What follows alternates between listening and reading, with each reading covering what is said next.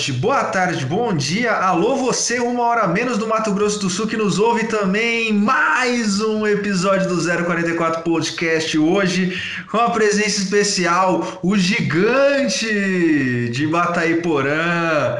É, mas ele é ainda menor que o Léo Santana. Juan Pablo está aqui conosco, o Ranzito do Sempre Tem. E começando com a nossa bancada. Olá, Jean. Olá. Boa noite, bom dia, boa tarde. Quem está ouvindo, seja bem-vindo à nossa humilde residência, Pablo. É nóis. Muito à frente do nosso tempo, em algum momento futuro que a gente ainda vai chegar, 12 horas para ser mais exato. Kashima! Olá! Salve, salve, bem-vindos ao 044 Podcast. Bem-vindo, Pablo. E um salve aí pra você que jogava breja pra cima no Taj Mahal. Eu vi até com pó. e já começamos daquele jeito que a gente gosta. Olá, Juan Pablo Assis Pinto. Fala galera, fala Saulinho, Jean, Kashima. Pô, toda a galera que, que acompanha esse podcast incrível, é, você que tá aí, seja em qualquer horário, qualquer dia, vai estar tá acompanhando essa conversa bacana. É, tamo junto e vamos que vamos hoje bater um papo super legal, super feliz de estar aqui com vocês hoje. E vamos que vamos, que hoje a Chinela vai cantar aqui, que vai ter altas. Saulão, acho que vai fazer umas perguntas bem cabreiras aqui, viu? Ah, tá suave. Vim até preparado, viu? Tá, Vim preparado. Muito tranquilo. A, a, o papo antes foi, né? A gente sempre assim, um ou outro conhece mais ou menos um pouco mais a pessoa que vai vir no dia. A fala do Jean foi específica. Pablo nem precisa saber, né? Isso aqui vai ser uma conversa de comadres, chá com bolo. Passe o seu cafezinho, pegue o seu biscoitinho ou desentupa seu latão e vamos começar essa bagaça aqui. Let's go. Juan Pablo, você. Vou adiantar aqui uma informação importante. Ah, muita gente já sabe mas você é do Mato Grosso do Sul. E nós aqui do 044 Podcast vamos admiti-lo como DDD 65. Mas 67, 67, 67, 65 é para cima, 65 é da, da parente lá, 67. Mas é, como nós aqui do 044 Podcast adoramos apresentações fora da casinha, como você se apresentaria para um cupim de um cupinzeiro do caminho para Bataiporã? Boa, vamos lá. Cupim. Mano, esse podcast vai já, galera, já, mano, já vai ser incrível já, porque eu vou, já vou, já vou tirar da cachola umas coisas muito loucas.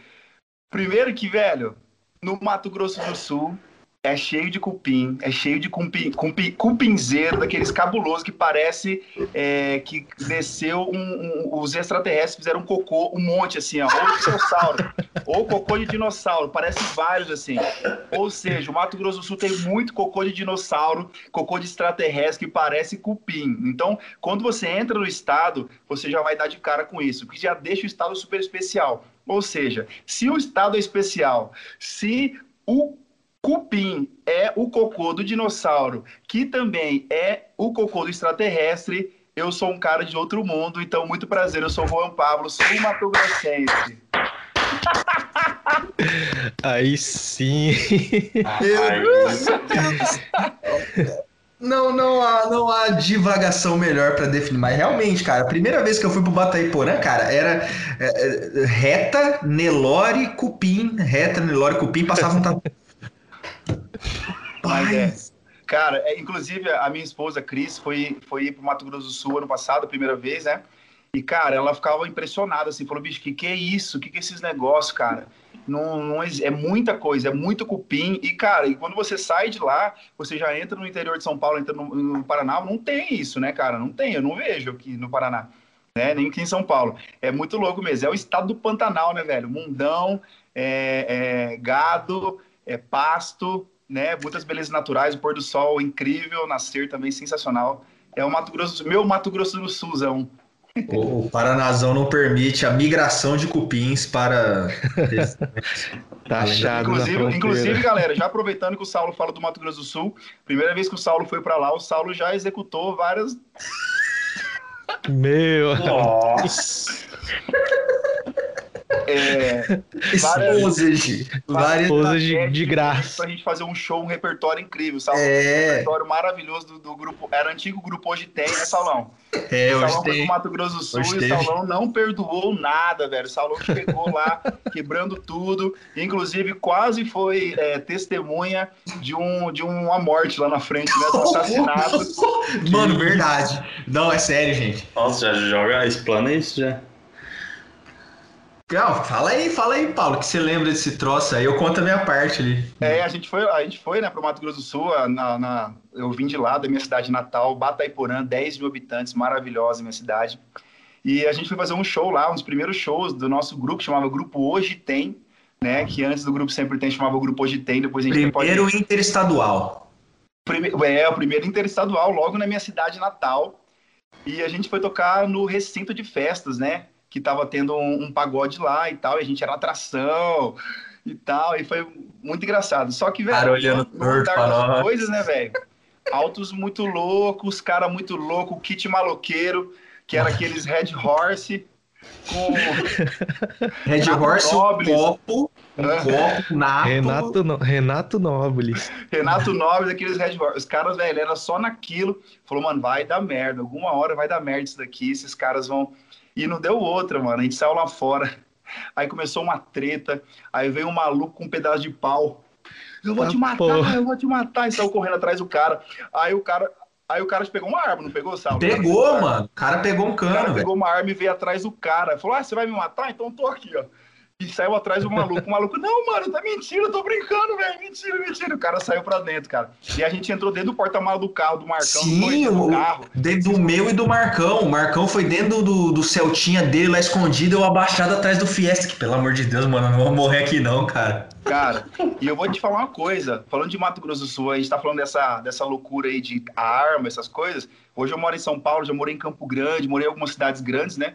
E Maringá. E, cara, todos os rolês de arma que eu participei, que eu estava, foram em Bataiporã, na minha cidade. Os rolês de cara pegar arma. Uma vez eu tava em Nova Andradina, que é uma cidade do lado, na região ali. A gente tava numa festa também com a molecada. E aí, do nada, velho, a gente só escutou, abaixa, abaixa, abaixa, abaixa. Cara, tinha um cara com uma arma, o cara começou a mandar uns tiros pra cima. Sorte que foi pra cima. Mano, eu me escondi dentro do carro, embaixo do carro. Tinha um carro lá, me escondi, os é outros, louco. outro escondeu atrás da árvore. Mano, sei que foi muito louco. E Isso eu tinha uns 14 anos. Então, Mato Grosso do Sul é pros fortes, lá o bicho pega. E é Mato Grosso do Sul, né? Se não falar o do Sul, a galera fica puta, né? É, a, minha, a minha avó fala Mato Grosso até hoje. Ah, eu vou pro Mato Grosso. minha avó não liga, minha avó não fica bravo, não. É, ela, ela é mais antiga, ela pegou o Mato Grosso inteiro, né? Então. É, 77, né, divisão, se não me engano. Ah, por aí. Não vou lembrar exatamente isso. Foi 77. E como você veio parar neste DDD 044 na, na cheirosa cidade de Maringá? Boa, boa. Bom, pra galera que, galera que não sabe, né? Eu sou ex-atleta de handball. É, Pablito jogou, eu saí de, de casa com 13 anos de idade, lá de Bataiporã. E aí fui para um, fui pra uns jogos em São Gabriel do Oeste, uma cidadezinha pequena, com a delegação Cidade da minha família, de uma parte da minha família. São Gabriel do Oeste? São Gabriel do Oeste. Perto de Coxinha ali, região. Lá pra cima. Depois- Ai, que legal, velho. Fui para uns jogos lá, e aí minha- uma treinadora de Campo Grande, professora Edna Tavares, viu o meu tamanho, né, velho? Girafa, com 13 anos de idade, quase 2 metros de altura. E, e, e o Renan, que é outro grande amigo meu. E, cara, e ela viu a gente jogar e falou, cara, eu vou conversar com esses meninos. E aí ela ofereceu uma bolsa pra gente, e a gente foi para Campo Grande. Depois de, sei lá, dois meses, eu, eu já estava em Campo Grande, numa cidade de quase um milhão de habitantes, saindo de Bataiporã. E fui joguei, jogar handball, joguei durante três anos, estudei em vários colégios legais aí em Campo Grande, conheci muita gente, inclusive tem muitas boas lembranças de lá. E depois de lá, eu fui para Dourados, passei em análise de sistemas, velho. Eu fazia análise de sistemas. Pablito. Nossa. Hacker aqui. Não, hacker, eu- não, porque assim, velho, eu sou da internet de escada, né, velho? Internet de escada, é, ICQ, Mirk, depois é- MSN já era novidade, já era igual o TikTok hoje, já. já era mais ou menos isso, né? Porra. É, o MSN da minha época já era o TikTok, já era muito avançado, assim. E, Pra você adicionar uma pessoa, tinha que gravar um número de 11 Isso. dígitos. Nossa, Esse aqui era tenso. Escute, também, o escutava a, a buzina de, de, de navio lá, a hora que entrava. Pá, tá É. Tinha um somzinho, né? E, cara, e aí no, no- nesse lance da internet eu sempre gostei de computação, gostava de manutenção de computador. Eu era um cara, sempre fui um cara, né? Na, na época, internet de escada, você baixava um clipe do Nirvana, era um mês, né, mano? Você baixar de 10 segundos. Então eu catava meu HD e saía na casa dos meus amigos para baixar, é, para trocar HD. Então, enfim, eu sempre gostei de computação, sempre gostava de, de agilizar. E aí, cara, eu fui para Dourados e eu namorava nessa época. É, uma menina chamada Bárbara e ela foi embora para Maringá fazer cursinho de med, de medicina.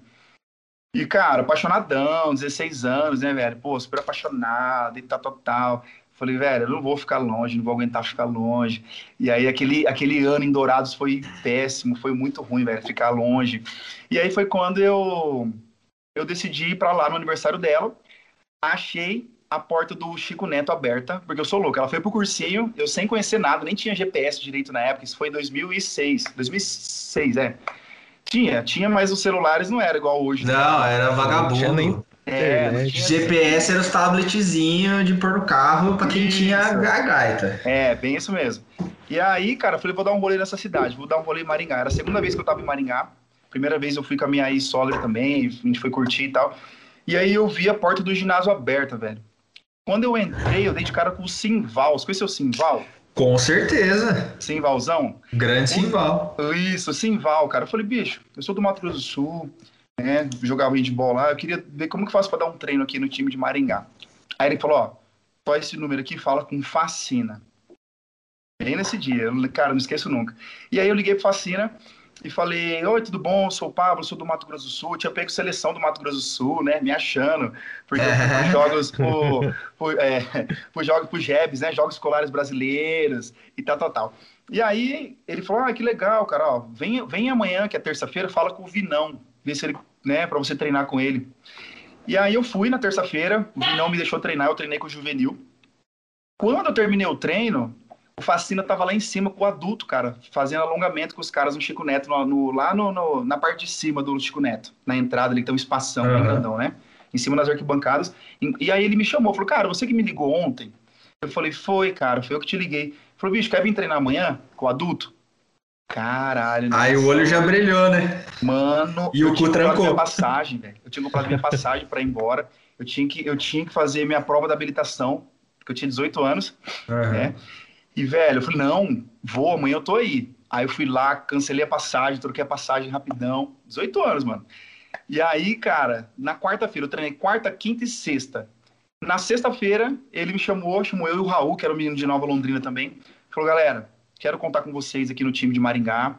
É, o que a gente tem para oferecer agora é isso, né? Era o plano de saúde, Unimed, cursinho, fiz cursinho no Platão e tal. Cara, demorou duas semanas. Cheguei lá em Batemporã, falei, mãe, tô indo pra Maringá, tô indo embora, tô saindo da faculdade. Eita. Bem assim, falei, mãe, tô, tô indo. E a E minha tutinha, mãe é, e minha mãe é- pau. é, mas minha mãe é demais, cara. Minha mãe é sensacional. Ela é zica. É. Ela falou assim, filho, é isso que você quer? Então vai. É, você não gosta de análise de sistemas, né? Eu sei que é um, né, uma profissão do futuro, uma profissão legal e tal, mas se você não quer, vai. E eu catei, cara. Demorou duas semanas eu tava em Maringá, dia 19 de abril de 2006, não esqueço nunca. Desembarquei em Maringá de Malicuia. Fui morar num pensionato muito louco, com 13 caras, com a galera de Nossa. todo lado. Lixou da mãe Lucinda. É. Cara, 13 caras, foi o maior número de pessoas que eu já morei, assim, mano, muita gente, um banheiro, acho que tinha um banheiro ou dois, lembro. Nossa. Mano, Nossa. Tudo atleta. Não, esse era um, era um pensionato, ah, porque eles estavam montando o apartamento Ah, do time, né? tá. Eles já tinham um apartamento, mas era pequeno, aí eles iam contratar os jogadores e ia montar outro apartamento. Aham. E aí eu fiquei nesse pensionato durante uns três meses. Nossa senhora, era muito louco. E aí foi quando eu vim para Maringá. Então foi 19 de abril de 2006, foi quando realmente eu, eu desci de Malicuia na rodoviária. Na rodoviária, nem desci na rodoviária, eu desci ali no, na frente do Chico Neto, com um monte de mala, atravessando a Colombo, com mala nas costas, mala do lado, um monte de coisa.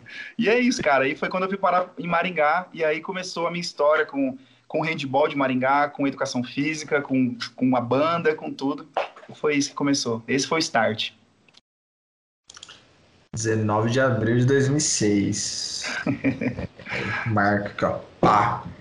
Eu lembro, cara. É, e... mas vo, vo, voltando um pouquinho assim, como que você começou no handball? Você, no hand? Que, é, lá na sua cidade, com 10 mil habitantes, deve, deve ser meio difícil arrumar jogador tudo é. mais. É, cara. É, eu lembro, eu lembro assim que eu sempre, na, na minha, eu sempre fui de bola, velho. Sempre joguei bola, sempre, sempre, sempre, sempre. Sempre foi muito ruim de futebol. Eu era aquele cara que era o último a ser escolhido sempre. Todo mundo escolhia os caras, eu era sempre o último. Sempre, é. o, Pablo, o, o, Pablo, o Pablo ele corre, o Pablo ele joga bola parecendo um, um T-Rex, só mãozinha. Bem, Esse daí que dá o um tapa de qualidade, velho. Né? E, cara, muito ruim. E assim, então eu, eu tinha alguns esportes que, que eu conseguia me sobressair, porque eu era muito grandão, né, velho? Então, assim, eu jogava sempre vôlei, mas o vôlei não tinha treino. Então eu jogava na escola, gostava de jogar na escola, gostava de jogar futebol e vôlei, que era o que tinha na minha cidade. Aí é, eu lembro que foi em 2000, cara, no ano 2000. É, eu tinha 12, 11 para 12 anos. E eu lembro que começou a dar uns treinos de handball lá em Bataiporã. E meu amigo Éder Negão, irmãozão, irmão do CRE, falou: bicho, vai lá, tem treino. A professora Neuci vai dar uns treinos, porque vai ter uns jogos. Cara, começou os treinos, sei lá, dois meses antes dos jogos. E a cidade Nossa. não existia handball na cidade, ou seja, ela, te, ela arrumou uns caras Arrumou uns caras, a gente treinou uns dois meses lá, ninguém sabia dar três passos, ninguém sabia pingar a bola, ninguém sabia nada. Famoso catadão. E eu sou, eu sou de 87, né? Eu fui para um campeonato 8-2. Nossa. Eu fui para um campeonato 8-2, cara, dos caras 8-2. cara com filho no colo, você molecão. É. Barba no rosto. Nossa, cara, eu molequinho, né, velho? Era, acho que era um dos mais novos, se não o mais novo da equipe. E eu lembro que eu fui, cara. E. Não, e esse dia foi, cara, o Éder, Éder, o Éder, coitado, quando ele vai contar essa, essa, essa história, ele ficou muito triste, quase chora. Porque ele que me convidou para ir, e no dia da convocação ele não foi convocado, velho. Meu Deus. ah, o dia da convocação, que era o dia para ir, mano, pro, pros jogos, ele não foi convocado, mano. Ele ficou triste pra caramba. Eu fiquei, eu fiquei chateado também. Mas aí eu fui pros jogos tomar um pau, né, velho? Tomar um pau de todos os times. Era assim, era, era sei lá, 42. Sabe? Pique. A, a, a, a 1. Educa versus Fod. Não, é. Era uns rolês era uns rolê assim, Li, sabe? Literalmente batendo em criança. Foi em 2000, né? né? E aí, 2001 ia ter o meu ano do escolar, né? Que era o infantil. E aí foi quando, 2000, no ano seguinte, mantive os treinos lá na cidade e tal. E aí 2001 foi quando eu fui para os jogos, esses jogos em São Gabriel do Oeste, já com a minha, a minha idade infantil, então eu era muito grande para minha para minha idade. E aí foi quando eu me destaquei bastante. Também não sabia jogar direito, era meio que no, na loucura e fui. E aí joguei em 2001 e foi quando comecei o handball. E dali foi quando deu essa história, né, que minha treinadora, ex-treinadora Edna, me, me, me chamou para morar em Campo Grande. Demorou uns três meses, eu tava lá. Né? Aí, cara, meu primeiro campeonato em Campo Grande, isso em 2001 já também. Então, assim, no primeiro semestre eu estava em Bataiporã, já eu virei o segundo semestre já em Campo Grande e eu fui campeão estadual, cara. E eu não esqueço nunca Caraca. que tive uma, uma cena muito louca, assim. Ela. Eu lembro que a minha treinadora Edna, ela era muito, sei lá, não sei nem explicar, ela era muito brava, mano. Ela batia na gente, mano, ela dava uns socos assim, ó. E eu lembro, cara, que era a última bola do jogo. Meu pai tava na arquibancada, né? Meu pai foi assistir esse dia. Meu pai, Maca, beijo, Maca.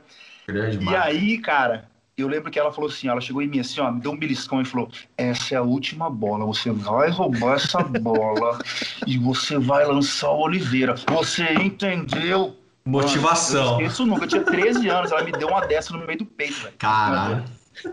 Cara, e não deu outra. Eu não cheguei a roubar a bola, mas eu atrapalhei o cara para roubar a bola. Eu não roubei a bola, mas eu que lancei contra-ataque. A gente ganhou de Maracaju de um gol e fomos campeões estaduais pela primeira vez o time do Cialp do meu colégio.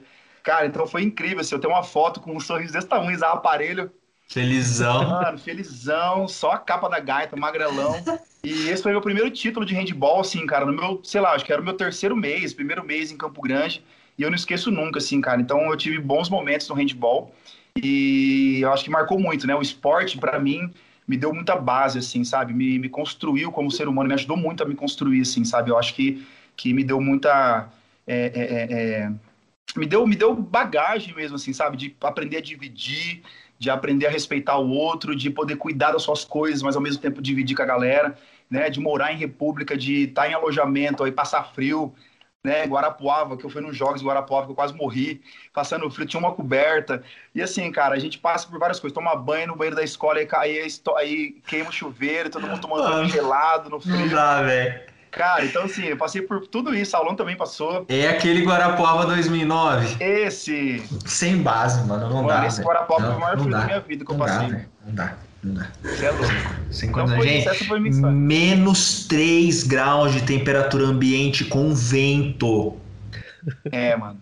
Cara, foi bizarro, assim. Eu lembro do corrimão da escola, tudo, tudo, tudo congelado, mano. O corrimão da escola foi aquela que a época que o, que o lago congelou lá do Guarapuava, um rolê. Não, e, e o chuveiro era. Você tinha que atravessar o pátio, basicamente, era dentro do ginásio Nossa. e em cima de um. Tipo, não era nem. Era um estrado de cama pra você tomar banho. Você ficava em É. cima de um estrado de cama. Nossa, Eu lembro. Cara, eu passei por vários rolês desses, assim, sabe? Então, o esporte traz muito isso, né, cara? De você valorizar o simples também, sabe? De você poder é, compartilhar, cara, momentos desses de alegria, de tristeza, de cooperação, de, de angústia, de energia boa, de comemoração. Então, o esporte une muita coisa ao mesmo tempo, sabe? Então, acho que eu, eu sou o que eu sou hoje muito pelo esporte. Então, o handball é muito importante na minha vida. Da hora. E foi por isso que você veio parar na educação física, por causa do esporte? Yes, foi na Educa, cara. Foi, foi pelo handball. Eu tinha, eu tinha ganhado uma bolsa na UCDB, Universidade Católica Dom Bosco, em Campo Grande.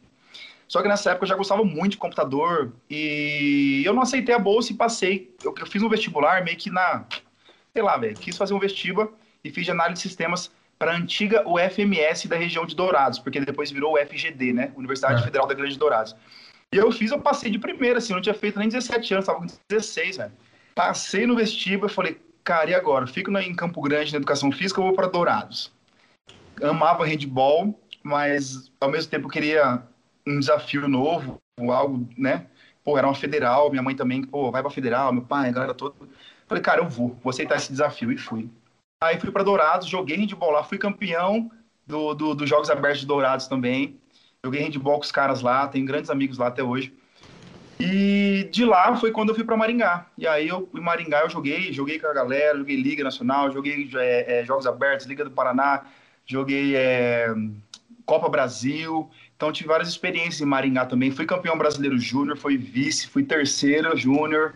Então assim foi bem legal. Assim, eu tive várias experiências bacanas.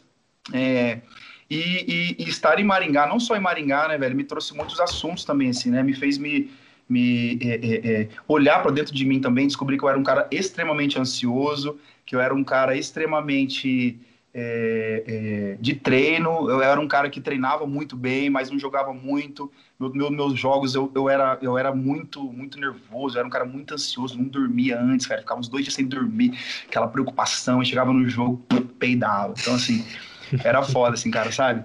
É, Maringá, Maringá, nessa questão de, de handball, foi quando eu, eu encontrei o alto nível, né? O alto Aham. rendimento. Até então eu não tinha isso. No Mato Grosso do Sul eu jogava bem, eu era bom, né? Grandão e tal. Fazia meus golzinhos lá. Agora eu cheguei em Maringá eu falei, opa, opa. O Primeiro treino, que é já outro, né? primeiro treino já deu aquela, aquela luxada no dedo aqui, sabe? Aquela clau. Você Nossa. fica o dedo desse tamanho. Esse é o primeiro treino, Não, mano. não fez a boquinha de jacaré, como É. Teixeira nos ensina, para É, receber. então, mano, e eu lembro, cara, que, pô, cheguei aqui, a base da seleção brasileira júnior era de Maringá, né, velho? Tinha vários, É cara, mesmo? Teixeira, Teixeira, que hoje é capitão da seleção brasileira olímpica, né, velho? Aqui você não era tão grande mais. É, Não, mano. tinha, tinha uns caras grandes. Tinha o Portes, tinha o. Tio Nira. Isso, o Tio Nira veio, o Tio Nira veio depois. Não, o Tchunira é novão. É, É o Tio Nira verdade, veio é logo verdade. quando eu tava finalizando, quando eu tava terminando, assim, né, que eu tava saindo. Mas tinha o Cyborg, que era da seleção júnior, de seleção adulta. Verdade, Cyborg. Cyborg foi pra Londrina depois, né? É, os Fô, caras tinham tudo. o Eduardo, O Fô né? pegou, o Fô pegou seleção, seleção júnior também. O Os caras presunto, eram tudo é. seleção, mano. E eu ali, no meio dos caras, e, e assim, cara. Era uma Apre- mistura de muita coisa, né? Era muito louco, assim. Mas foi uma, uma experiência muito boa.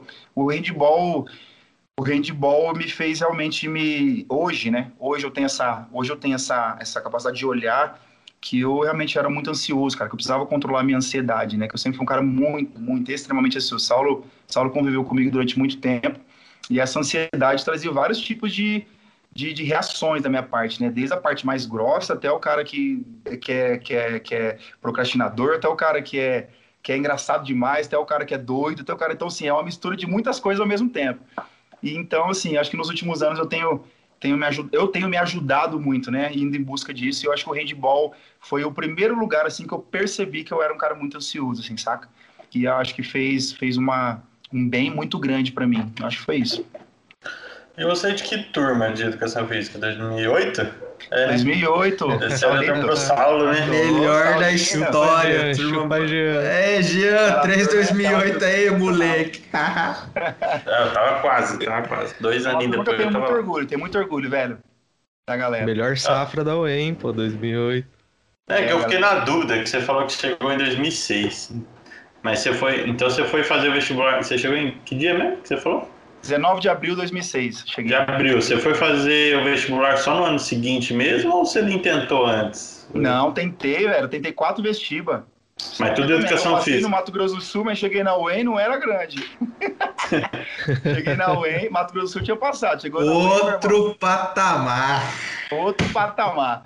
Aí eu fiz quatro vestibulares, eu entrei na, na, na lista de. de na como fala, extraordinária. Eu e a Camilinha. A gente entrou junto. Ah. A gente entrou já tinha um mês de aula já. Já mesmo? 2008. E tem um cara aí que passou em segundo lugar. O cara passou em segundo lugar em Educa, na UEM. Cara, é, cara, é, eu não vou nem falar quem que é, né? Olha lá o sorrisão dele. Saulinho em segundo lugar, meu irmão. Saulinho é terceiro. Saulo, sabe que eu sou seu fã, né? E ó. Amo, é, você é sou fã, fã. Mano, eu, eu, aí vem aí, vem aí agora, pra quem não sabe, como chegou o Juan Pablo. O Juan Pablo chegou. Oi? Ah, tá. É o G que tá travado. Travou, travou. É o G que tá travado, é FG. É, o Pablo chegou, é, tipo, já tinha umas duas ou três semanas de aula, né? E aí a gente tinha a quarta-feira, depois da aula do Mororó, da primeira aula de METEP, nove e, nove e meia a gente já tava livre e não tinha mais nada o dia inteiro. O que, que a gente fazia? A gente ia jogar um futebolzinho depois, né? Aí, mano, pô, chegar lá, do nada, na terceira semana chega, chega o negrão, pá! Abdomezinho trincado, mãozinha de T-Rex correndo. Falei, cara, esse... mano, o Pablo é muito grosso jogando futebol, velho. Muito, mano. Ele deu uma, não lembro em quem que foi, cara, mas eu sei que fez um maluco rodar dentro daquele M7. A gente assim, ó, esse maluco aí, mano, os caras não tem condição, mano. Não dá pra deixar esse cara jogando, não, velho. Perigo. Ai, eu bato mais que o Domingos, mais que o Dino Baiano. Ó, Domingos é foda, velho. Sem mais que o Domingos. Ai, mano. O cara acostumado a jogar com os brutamontes no handebol, né? É, ele achava que podia ter aquele tipo de contato. É, vou jogar sem camisa aqui, pô, calma, irmão. chega, chega suave. Cara, mas, ó, já. vou falar uma parada, cara. Essa, essa turma da Educa é uma turma realmente histórica, assim, é uma turma com muitos talentos, assim, a galera é muito talentosa, uma galera muito gente boa, assim, tem, sei lá, tem de tudo quanto é tipo, assim, velho, da galera. É uma galera que marcou muito, porque a gente também era muito unido também, né, cara? A gente tinha muita, tinha muita discordância de várias coisas, de várias linhas teóricas, da galera que era do, né? Que era tecnicismo, a galera do Marx, a galera do, do fenomenológico, a galera do. Tinha tudo quanto é tipo na mesma turma, só que, cara, a gente se gostava muito, mano. A galera era. Parece que todo mundo era um apaixonado pelo outro, assim, sabe? Quem era amigo, era muito amigo mesmo. Então, lógico, tinha umas tretinhas, uma outra mas, cara, é, eu tenho muito orgulho, assim, velho. Fala, sabe, que você tá rindo. Tretinhas, é. Tá rindo das tretas, é tretinha do é. caramba. Você não cansa. Daisy, você não cansa, é. Ai, um beijo pra Daisy. Beijo pra Deisoca, Didizinho. Então foi isso, cara. Então foi, foi, foi muito legal, assim. Eu, eu, a formatura, tudo, velho. Tudo, tudo, tudo, velho. Não tenho. Eu, se eu pudesse fazer de novo faculdade com essa mesma galera, eu faria mais quatro anos, velho fácil, assim. Ah, a formatura foi ótima. A formatura a gente vai chegar. O Marque aqui que nós vamos falar da formatura, porque a formatura ela passa pela sua carreira musical. Passa então, mesmo. Tem que, tem que falar depois dela. Já faz o gancho já. É, não, então já eu ia. É, vamos, fala aí, já, vai. É, falar, então, e a carreira musical, tipo, a música. De onde? Barulho, onde? a bagaceira. Né?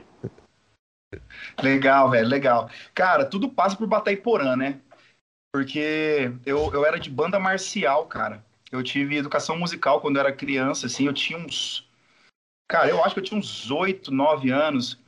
É, acho que foi isso. E eu era. É, a, a minha cidade antigamente, na verdade, não sei como que é hoje, mas antigamente tinha muito a cultura de bandas marciais, de fanfarra, né, que desfilava na rua, no 7 de setembro, aniversário da cidade, tinha tudo aquilo.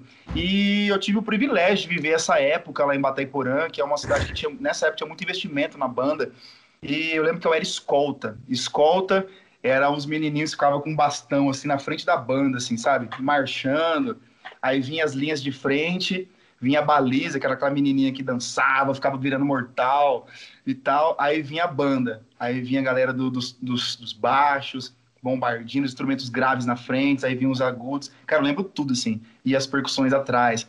Então, assim, eu, eu cresci nesse ambiente de banda marcial. E a banda também, cara, olha que louco, né? Como as coisas são como as coisas conectam, né? A questão da música também, né? A questão da educação. É, nessa época da banda, eu participei do programa PET.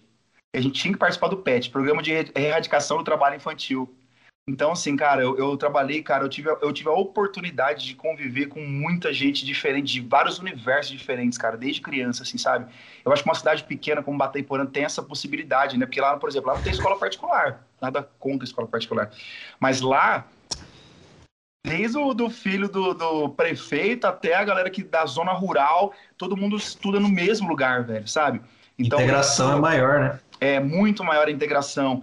Então, além da banda, né? É, quando para você ser da banda, você tinha que participar do PET, né? E cara, ali no PET tinha criança de, que, que, que, que era explorada pelo trabalho infantil em carvoaria, né? em, em, em é, como é que fala? Olaria, faz tijolo, essas coisas. Então, cara, eu tive essa oportunidade, assim, sabe? Então, a banda marcial me, me proporcionou isso também para ser quem eu sou hoje, também me ajudou muito. E eu lembro que a gente fazia o método Bona, não sei se vocês conhecem, é um método que tem de, de música, chama Bona. Eu lembro, eu lembro até, a, até a, a, a lição que eu cheguei, eu cheguei até a 48, que eu não conseguia mais passar para lá e tal. E aí, logo em seguida, eu comecei no. Eu sempre tive um, que assim, eu sempre tive um, um tesão assim por, por bateria, velho. Sempre, sempre por instrumento de percussão, sempre, sempre, sempre. E eu lembro que eu gostava de caixinha, de tocar caixa. E eu lembro que eu ia na casa do Renan, meu amigo Renan, que inclusive foi depois foi meu, ser meu companheiro de quarto de Campo Grande, de, de jornada lá em Campo Grande também. E aí eu ia na casa dele, a gente pegava as latinhas de lata de tinta, o pai dele, pegava é, chave de fenda também do pai dele, seu nascimento, que, que infelizmente faleceu também. E a gente ficava fazendo os toquinhos da banda, porque a gente ia pra rua e ouvia os caras tocarem, ia para os ensaios como escolta e escutava os caras fazerem os, os toques das, das, caixas e tal. E a gente fazia nas caixas, na, na, na, na latinha de, de tinta e tal. E aí, quando eu peguei a caixa a primeira vez, eu lembro que foi para fanfarra. E ia até a fanfarra, ia ter a banda marcial, né? A fanfarra era mais percussiva, então era mais tranquilo, assim, né? Não tinha que estudar tanto, né? Era pra galera mais jovem também, mais pra criançada. E aí eu comecei a tocar a caixa. Então, assim, foi amor à primeira vista, assim, sabe? Nas rufadas, os toquinhos de banda, assim, sabe? De fanfarra. E aí, cara, eu lembro que eu fui crescendo, né? Eu tinha 9 anos. Com 10 anos eu comecei a fazer o Bona. Aí eu fui pro meu primeiro instrumento de sopro. Eu toquei bombardino, que é um instrumento que, que ele sai aqui para cima, ele é médio, médio grave. E ele tem uns pistos aqui, assim, são três pistos. E eu tocava ele. Aí depois do bombardino eu fui pro trombone de pisto. Tem o trombone de vara, que é aquele que a galera toca assim, não, pá, pá, pá, aquele né, com vara, e tem o trombone de pisto. Eu tocava o trombone de pisto. Aí toquei uma época. Mas o instrumento que eu mais fiquei tocando foi o trompete. Eu toquei trompete durante um tempão. Tem uma foto minha, inclusive, eu acho que é uma das poucas fotos que eu tenho, que eu tenho tocando trompete. Eu era o segundo trompete. Eu lembro que tinha o primeiro trompete, que é a minha amiga Letícia, o segundo trompete era eu, terceiro trompete eu acho que era o Olegário, era... aí depois a gente revezava, enfim, o segundo terceiro trompete. Eu lembro até da molecada. E, e aí foi quando a gente começou, eu, quando, quando eu comecei na, na música, foi aí, né? Aí que foi o meu primeiro impacto. Porém, eu sempre fui um cara muito musical, né? Eu não tenho ninguém que toca instrumento na minha casa ou na minha família. Porém, o meu pai, cara, meu pai sempre foi DJ, velho. DJ de forró, de pisadinha. Pisadinha vocês estão escutando hoje, Barões da Pisadinha, mas eu escuto pisadinha desde lá de 2010, 2009. Desde a festa do Sereno. Desde a festa do Sereno. Então, assim, cara, meu pai sempre foi um cara que, que sempre teve ligado nisso, né? Então, poxa, eu, eu me lembro de, com muito carinho ainda do meu pai, quando ele ele ia para Presidente Prudente e ele comprava as iluminações, cara, porque as iluminações de hoje não são as mesmas da, da época da época dele, né? Era outro tipo de iluminação, né? As iluminações tinham umas luzes coloridas, uns estrobos, aí tinha um globo, tinha um monte de coisa. Eu lembro que, que ele sempre chegava com, com, com uma iluminação nova e aquilo era, era mágico, assim, saca? Meu pai foi um cara também grande responsável por por me incentivar a, a, a, ser eclético. Quando você fala de ser eclético, é meu pai, né? De, de ser um cara que toca desde a Lady Gaga no pagode, que eu toquei com o Saulo, até até o que a gente toca hoje, né? Que realmente sempre tem uma banda eclética. E vem também muito daí, né? Esse ecletismo muito vem muito do meu pai. Então, meu pai é o cara que toca. Eu, eu curti muito sertanejo romântico, né, velho? Zé de Camargo, muito Leonardo, Leandro, Leandro Leonardo, João Paulo Daniel. Antes de morrer, essa galera aí já conhecia. De pagode, eu ouvi muito Raça Negra, Eliana de Lima, é... como é que é o nome dos caras lá, velho? Puta merda, Razão Brasileira. Cara, tinha vários dessa galera antiga, assim. E, eu, e aí eu comecei, comecei a ouvir tudo isso. Os dance, eu, sou, eu adoro eletrônico também, então meu pai curtia muito dance, anos 80, anos 90.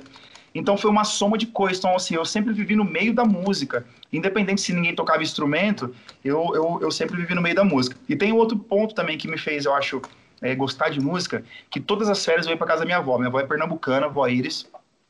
E todo final de ano ela ia para casa do meu tio, meu tio Zezinho, em Presidente Venceslau. E eles contratavam, contratavam não, chamavam os amigos dele, todos os nordestinos, velho. E a galera levava sanfona, Azarumba, piseiro. Triângulo. E, e, e, cara, o pau torava, mano. A noite toda. Mano, era um forrozão comendo. E eu lembro muito disso, assim, molequinho, sabe?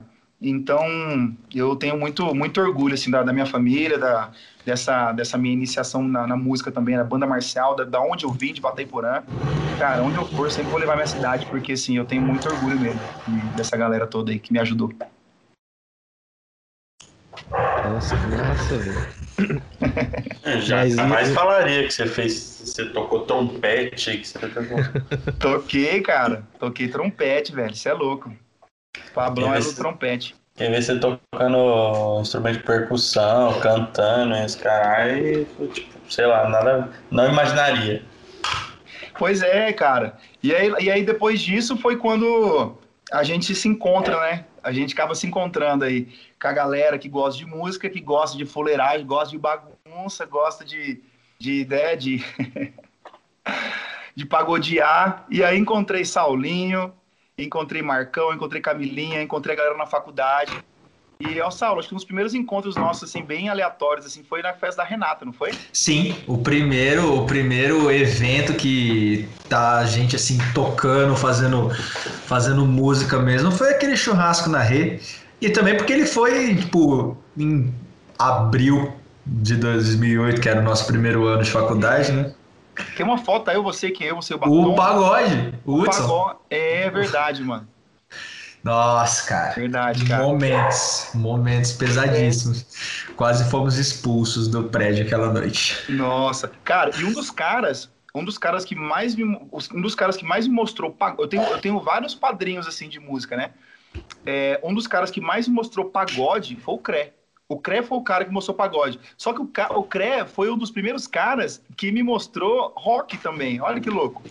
Porque o, Cré, não sei se a galera sabe, o Cré é um dos percussionistas da banda, dos fundadores da banda. O Cré é meu amigo de infância, de Bataiporã também.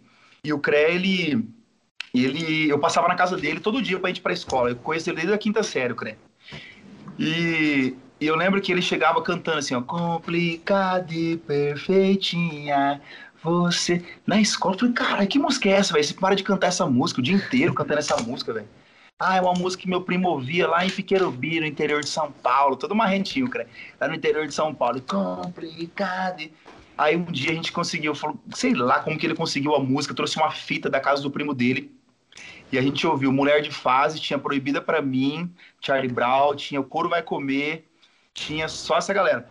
E aí, velho, foi amor à primeira vista, assim. Falei, caralho, velho. Então, o CRE, mano, o CRE tem, uma, o CRE tem uma, uma, uma, um papel, assim, fundamental na minha música, assim, na, na, na, minha vida, assim, na questão musical também, né?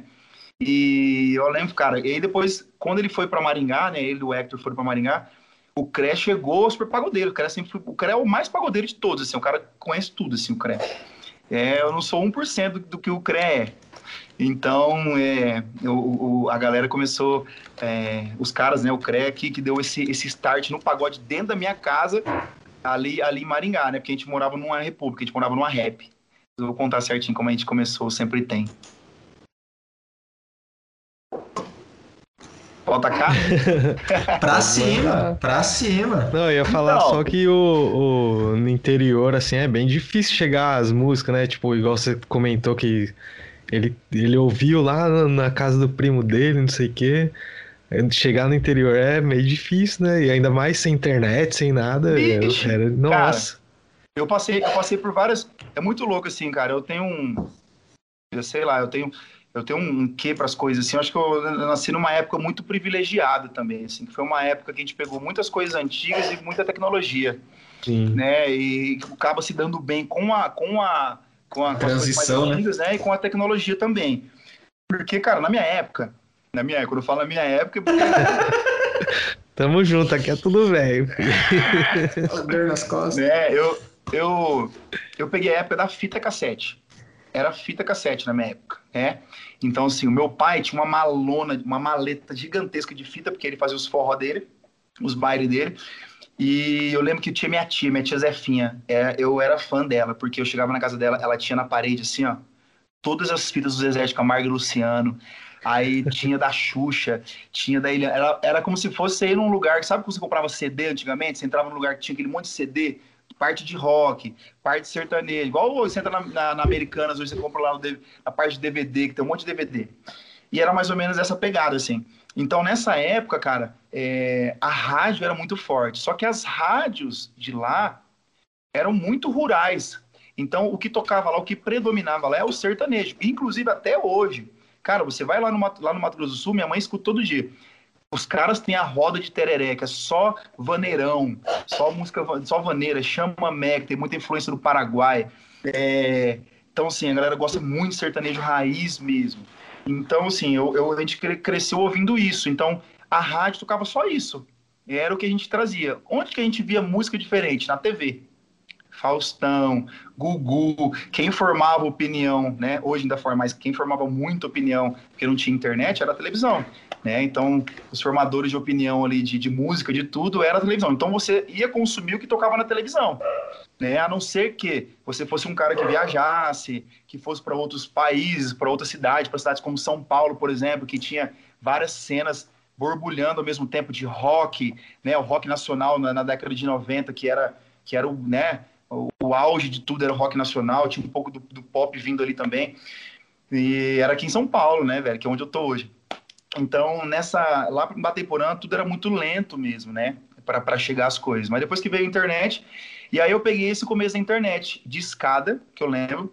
Eu lembro que tinha aqueles CDs da AOL, lembra? CD da AOL. Discador da AOL. Discador. Nossa, eu tinha e-mail da BOL, velho. E-mail da BOL. Nossa, cara. Tinha e-mail da BOL.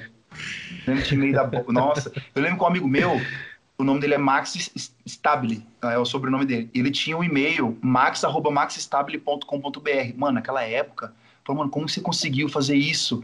max.max.com. Isso que em 2002, 2001, cara, isso para mim era, era o, é o ápice, assim, um cara, sabe? Então, é, era muito demorado para chegar mesmo. E eu lembro que eu, que eu ouvia a música na rádio, aí eu colocava uma fita cassete, aí quando eu tocava a música que eu gostava, eu colocava para gravar aí deixava gravando a música. Aí eu, lógico, já até já deve ter ouvido você falar nisso. Quando, quando o locutor falava no meio da música, eu cortava a música, era foda, porque você, pô, tava ali gravando a música, depois você ia ouvir. Então eu, eu peguei essa fase. Depois eu comecei a pegar o CD, né? É, eu tive o Walkman de fita cassete também, colocava fita cassete, ouvia o Walkman. Depois veio. Discman. Discman. Mas olha que louco. Sabe o que, que eu brincava quando era moleque, além de jogar bola? eu brincava de som. Eu queria ser igual ao meu pai, mano. Sabe o que eu fazia? Eu, eu apagava a luz de, casa, de tudo, apagava a luz, montava o som debaixo da cama. O som igual meu pai fazia. Colocava uma caixa aqui e outra em cima. E aí eu pegava meus carrinhos de controle remoto, algum carrinho, alguma luz. Minha mãe tinha um abajur, que era uma flor, umas flores assim, que elas ficavam brilhando no, no, na ponta. Eu abria essa flor e ela era uma roda toda colorida. Eu amarrava com barbante embaixo da cama, ligava o som, apagava as, as luzes e eu fazia uma balada. Eu brincava de balada, mano, quando era criança. Caraca. Mano, eu brincava de balada, velho. Eu brincava de balada debaixo da cama. É... E com as músicas que eu curtia, né? Então, cara, foi isso. Eu peguei toda essa fase. CD. CD era caríssimo na época para ter. Então não era todo mundo que tinha CD Era na absurdo. época. É.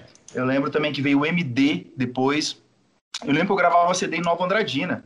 Nova Andradina era como se fosse São Paulo, né? Que era a cidade vizinha, que, tinha, que era maior um pouco, e tinha loja que chamava CD Point, que era do Vale. E a gente fazia, tinha muito lance de fazer seleção. Eu ia lá, você colocava o fone, ouvia as músicas, anotava das, dos CDs que você gostava das músicas, e aí o cara fazia uma seleção num CD Passava pro cara gravado. gravar, né? Gra- Isso, cara, eu tive muito CD gravado desse de seleção, muito. E depois que eu comprei meu computador, meu primeiro computador eu ganhei em 2001, um Pentium 4, que velho, era top na época o Pentium Era 4. top pra caralho. Mano, 2001, 2001 Pentium 4 era da hora. Monitor, monitor tela plana, 17 tela plana, Ô, que era, também era, Nossa. era top tela plana na época de tubo, né? Tela plana e teclado verde, mouse verde, mó marra. Agradeço minha mãe. Minha mãe, minha mãe é sensacional mesmo. Minha mãe, putz, cara, minha mãe que deu pra gente de presente. E era isso, cara. E eu tenho uma coisa também, a questão da música, né? Olha que louco. Eu, eu, da minha galera, sempre tem aquela galera mais alternativa nas cidades, assim, né? Todo lugar tem galera mais alterna, galera que curte um som mais diferente, que gosta de, de, de ir em busca de som diferente, de música diferente. E eu lembro que nessa época, é, Bateporã não tinha MTV. Não existia. As únicas pessoas que tinham MTV é que a gente tinha TV a cabo. E TV a cabo era muito caro numa cidade como Bateporã, velho. Nem sei se tinha. Então eu fui pra Campo Grande, 2001, fui pra Campo Grande. E lá tinha MTV aberta, mano, na televisão, cara. Meu Deus, cara. Eu catava meu caderno e eu assistia Disque MTV, Top MTV, Riff MTV. Eu assistia. O que mais? Tinha vários. E eu ia anotando tudo, velho. Eu ia anotando todas as músicas, mano. Porque passava no começo do clipe e no final do clipe, né? No final, o nome é. da música e o nome do artista, da MTV. Eu lembro que a primeira música que eu baixei, primeira música, foi Alive, do POD. Nossa. I feel so alive. Nossa, eu não esqueço nunca. Que passou essa época. E aí, cara, quando eu chegava de Campo Grande, os primeiros caras que estavam lá em casa, Cré e o Naninho, que é meu amigo que mora, mora na Paraíba, tava me esperando pra gente poder baixar as músicas e eles pegar os- o HD e colocar no- levar o HD lá em casa, a gente trocar as músicas no HD e levar pra casa e baixar. Cara, era isso. Essa, essa era mágica, era mágico, mano. Era muito louco, assim, sabe? Então, é, cara, eu tenho muita, eu tenho, eu tenho muita saudade, meu tempo não tem, né? Porque hoje é tudo mais fácil, né? A gente quer tudo por facilidade. Muito mais. Mas era, foi um tempo muito mágico. Então eu trazia essas músicas. Então é muito louco. Chegou um tempo que eu comecei a me tornar um cara que tinha muita música diferente. A galera começava a vir em casa, a gente trocava HD. Aí eu ia na casa do meu amigo, pegava os clipes deles, dele. Nessa época, quem tinha DSL em casa, internet Nossa. DSL, era pica. Aquele modem, eu tinha um modem que era uma, uma raia verde. Já teve? Da Alcatel. Não, Era um modem não. muito louco. Mano, aí colocaram a DSL em casa, coitado, minha mãe no ralo do do caramba pra trabalhar, internet de 300k, eu lembro que era na época. Mas era a internet. Uh, perto, das, 300k. perto das 56 kbps lá da discada, fi, Sabe era quanto que pegava minha discada em casa? 7. Nossa Onze. Mano, quando tava top, a de- quando tava top a discada em casa pegava 11 kbps. Nossa. Caralho. Sim. Às vezes você começa a entrar em choque, né, velho? Tipo, É louco. igual o meu primeiro computador, velho, tinha 2 GB de HD, velho. né? Pô, 2 GB de HD hoje você coloca num bagulho assim, tá ligado? Então, né, meu pendrive nem vende mais pendrive de 2 GB. O meu acho que era, o meu já era de, vi- de 20, sei lá, mano, não lembro. Eu tinha Mas de era- 10. É, então. Cara, eu lembro, ó, eu lembro uma coisa também que é. Eu tinha impressora, minha mãe comprou impressora também. Eu lembro que eu, Moleque, né? Eu imprimi umas fotos de mulher pelada pros meus amigos, assim, ó. Falou, os caras imprime aí, porque eu era o único cara, da minha rua, eu era o único cara que tinha, que A tinha impressora. velho. Eu era o único cara que tinha impressora. Aí eu ia lá, eu entrava no site, tinha sexonline.com.br. Eh, Tinha uns nomes muito loucos. E aí, é, como que é? Sandrinha.com.br.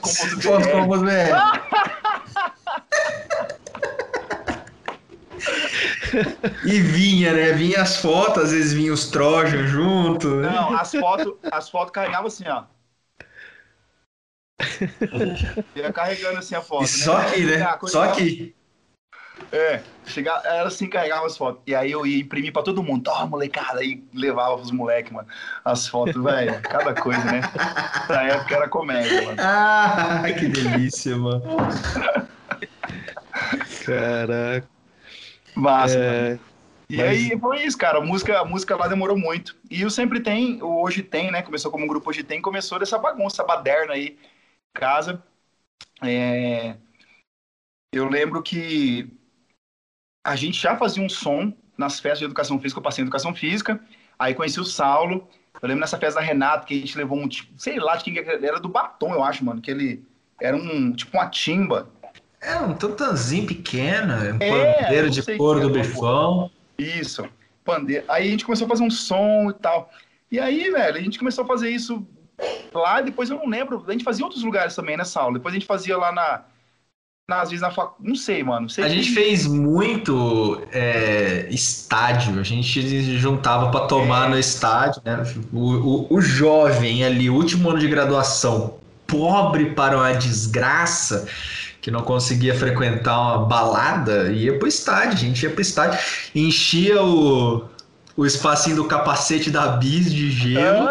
Fazia de cooler, fazia o, o capacete da bis de cooler ali e pagode, rock, batucada e o que viesse.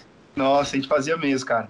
E eu lembro que quando eu- fui pra Maringá, aí depois que eu parei de jogar, eu parei de jogar em 2009, cara. Eu, eu tive duas operações no joelho e eu dei uma desanimada, assim, saca? Eu falei, cara, eu preciso. Eu joguei ainda em 2008 ainda, joguei um Joias, 2008, 2009, mas eu tava desanimadão, já não. Aí eu foquei, né, comecei a focar na Educa e tal. Aí demorou um pouquinho, o meu irmão veio pra Maringá, o Hector, né? Fugindo das drogas. Porque ele. Ele tava entregue às drogas em Batemporã, aí minha mãe mandou ele pra Maringá pra, pra trabalhar e estudar, ele fazer cursinho. Pô, o Hector deu trabalho, o Hector, viu, velho? Na moral, pô, eu não dei 1% de trabalho que o Hector deu pra minha mãe, viu, mano? O Hector era assim. O Hector, fuma- o Hector fumava desde a quinta série, mano. Meu Deus. Caraca. Desde os- Isso aqui é a pauta que faz o ProErd. É, mano, desde a quinta série. O Hector, o Hector, o Hector fumando desde a quinta série. É tipo aquele indianozinho gordinho fumando, assim. É, Aquele meme. Nossa, 11 anos de idade. E aí o Hector foi pra lá, depois o CRE foi. O CRE, o CRE, tava, o CRE tava sem emprego, o CRE trabalhava em Nova Andradina. Ele falou, cara, eu vou ir pra aí e tal, a gente... A gente... é, pô, posso morar com você aí e tal. Aí morava eu, Douglas Roveri, Jock Roveri e Mano Zóia, Ed Nelson. A gente morava juntos no, na, na, na, na República, né, na Rap. Antes disso eu morei com o Burguês também, morei sozinho numa Rap. Numa Rap não, num... num Ai, Rap, da Kit, mano. Kit, não a Kit, era uma Kit. Morei com, com o Que Burguês a, lá. que a gente fazia churrasco na rua e aí também a gente fazia um som às vezes. Quer ver? Que mesmo o Frota fica Cláudio. O Frota foi de sanfoneiro de zona. Que- Verdade, cara. Essa época foi muito louco. Morava sozinha, você bicho altas histórias, hein? A gente parava em Estância Gaúcha essa época, hein, Saulão? É que, eu, assim, o Kashima, tinha um amigo nosso da nossa turma, o Frota, é, Frota da minha idade, então, no segundo ano de faculdade, ele tava com 19, ali terceiro ano 20, ele namorava uma moça que tinha, acho que 32, 33, e ela vinha lá do interior de São Paulo. E aí, pra parecer um cara mais sério, um pouco mais velho, ele botava umas camisas, calça, isso tudo dirigindo o Corcel 2 dele, suado, mano. O Frota é foda, mano. Aí é- um dia, a gente tava, a gente tava lá na, na, no- na kitnet que o Pablo dividia com o burguês, e aí eu tinha uma churrasqueira de lata, que eu carregava pra cima e pra baixo. Aí levei a churrasqueira, a gente fez um churrasquinho na calçada. Mano, do nada chega o Frota, velho. calça, sapato, camisa, suado de quem tinha acabado de dar uma.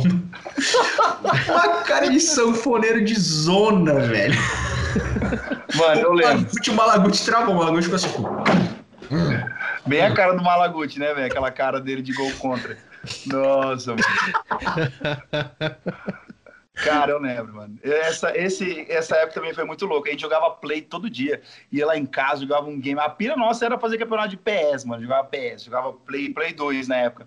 Jogava todo dia com a molecada. Aí eu morei sozinho nessa época. Aí o Cre veio. E aí a gente começou a brincar, fazer um sonzinho. Eu sei que o Saulo toda vez levava o violão pra gente fazer um som. Mas até então eu não sabia, velho, que que eu gostava de cantar, sei lá, mano. Não sabia. E aí, cara, o Cre, o Cre era pagodeiro nato, né? Então eu tinha duas, duas, dois núcleos. Eu tinha o núcleo da faculdade, que, que era o Saulo, e que a gente fazia um som, e o núcleo lá de casa, que meu irmão tava aprendendo a tocar cavaquinho, o Cezinha. O Cezinha emprestava o cavaquinho para ele, e ele aprendia a tocar cavaquinho. E o Cré me ensinou a tocar tantã, me ensinou a tocar rebolo, no balde. E a gente tava com, com, com o pandeiro do couro do bifão, uhum. e, um, e um birimbau do bifão que tava lá em casa com o Mano Zói também. E aí, beleza e tal. É, aí, beleza. Aí o, o, a gente morava num quarto, mano, que ficava só na. Era, do, é, eu, o Hector e o Cred dividiam um quarto nessa época, né? E aí a gente começou depois, no, à tarde, a gente fazia uns pagodinhos ali nos blocos. Meu bloco era o bloco G, apartamento 8, na frente do Manhattan ali. Antigo Manhattan, do Passárgada, que tinha o restaurante Passárgada ali na frente. E a gente ficava ali fazendo um pagodinho, e aí o Hector aprendendo a tocar cavaco, o Cre me ensinando a tocar rebolo e tal. Até que um dia a gente. Eu, eu, tava, eu dava aula de Pilates nessa época. Essa época aí, mano, eu dava aula de ginástica laboral, fazia, eu dava aula na Big Tex, em Paysandu. Eu entrava 4, 5 horas da manhã, dava aula das 5 às 7, chegava na faculdade toda vez atrasado, na aula atrasado, fazia aula. Aí à tarde, às vezes, tinha nato, né? Tinha, acho que a nato já tinha ido no primeiro ano, ah, mas às vezes tinha aula tarde, fisiologia, alguma coisa. Aí à noite dava aula de Pilates. Eu lembro que a, a Val, minha amiga, Saulo, se eu tiver, se eu tiver esquecendo de alguma coisa, você me, é me, me ajuda, viu? Me ajuda aí. Eu lembro que a Val, minha amiga, hum, é, minha aluna, ela falou assim: é, Pablo, tem um, um, um, sobrinho meu que tá abrindo um bar e tal, logo logo ele vai ter música lá e tudo mais. Só que assim, ela só falou isso. Na mesma época, meio que junto, eu recebo uma ligação do Hector, falou: bicho, a gente tá aqui na Musitec. Vamos comprar os instrumentos? E aí os caras estavam lá. Só que, bicho, o nome dos caras tava sujo. O nome do, do CREA e do Hector. E aí, lá na Musitec, era no boleto. A gente conseguia parcelar no boleto, não sei como que era. E aí tinha que, que ver se o nome tava limpo. E os caras, caramba, e agora, velho? Aí eu falei, não, tô indo aí. Aí eu fui lá, catei a vizinha e fui lá nos caras. Cheguei lá, conseguimos comprar. Compramos um pandeiro desse tamanho, né? Um pandeiro que a gente não aguentava nem segurar. Dois minutos o pandeiro já doía tudo aqui, assim, ó. Mano, aquele pandeiro era terrível. Pandeiro azul, assim, ó. Pandeirão de chamar onça. Azul da contemporânea.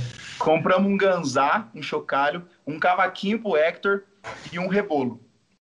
E aí, cara, aí beleza. Acho que antes disso, Saulo, a gente não tinha se trombado ainda para fazer um som junto com o Hector, né? Ah, não, já, lá no, no AP.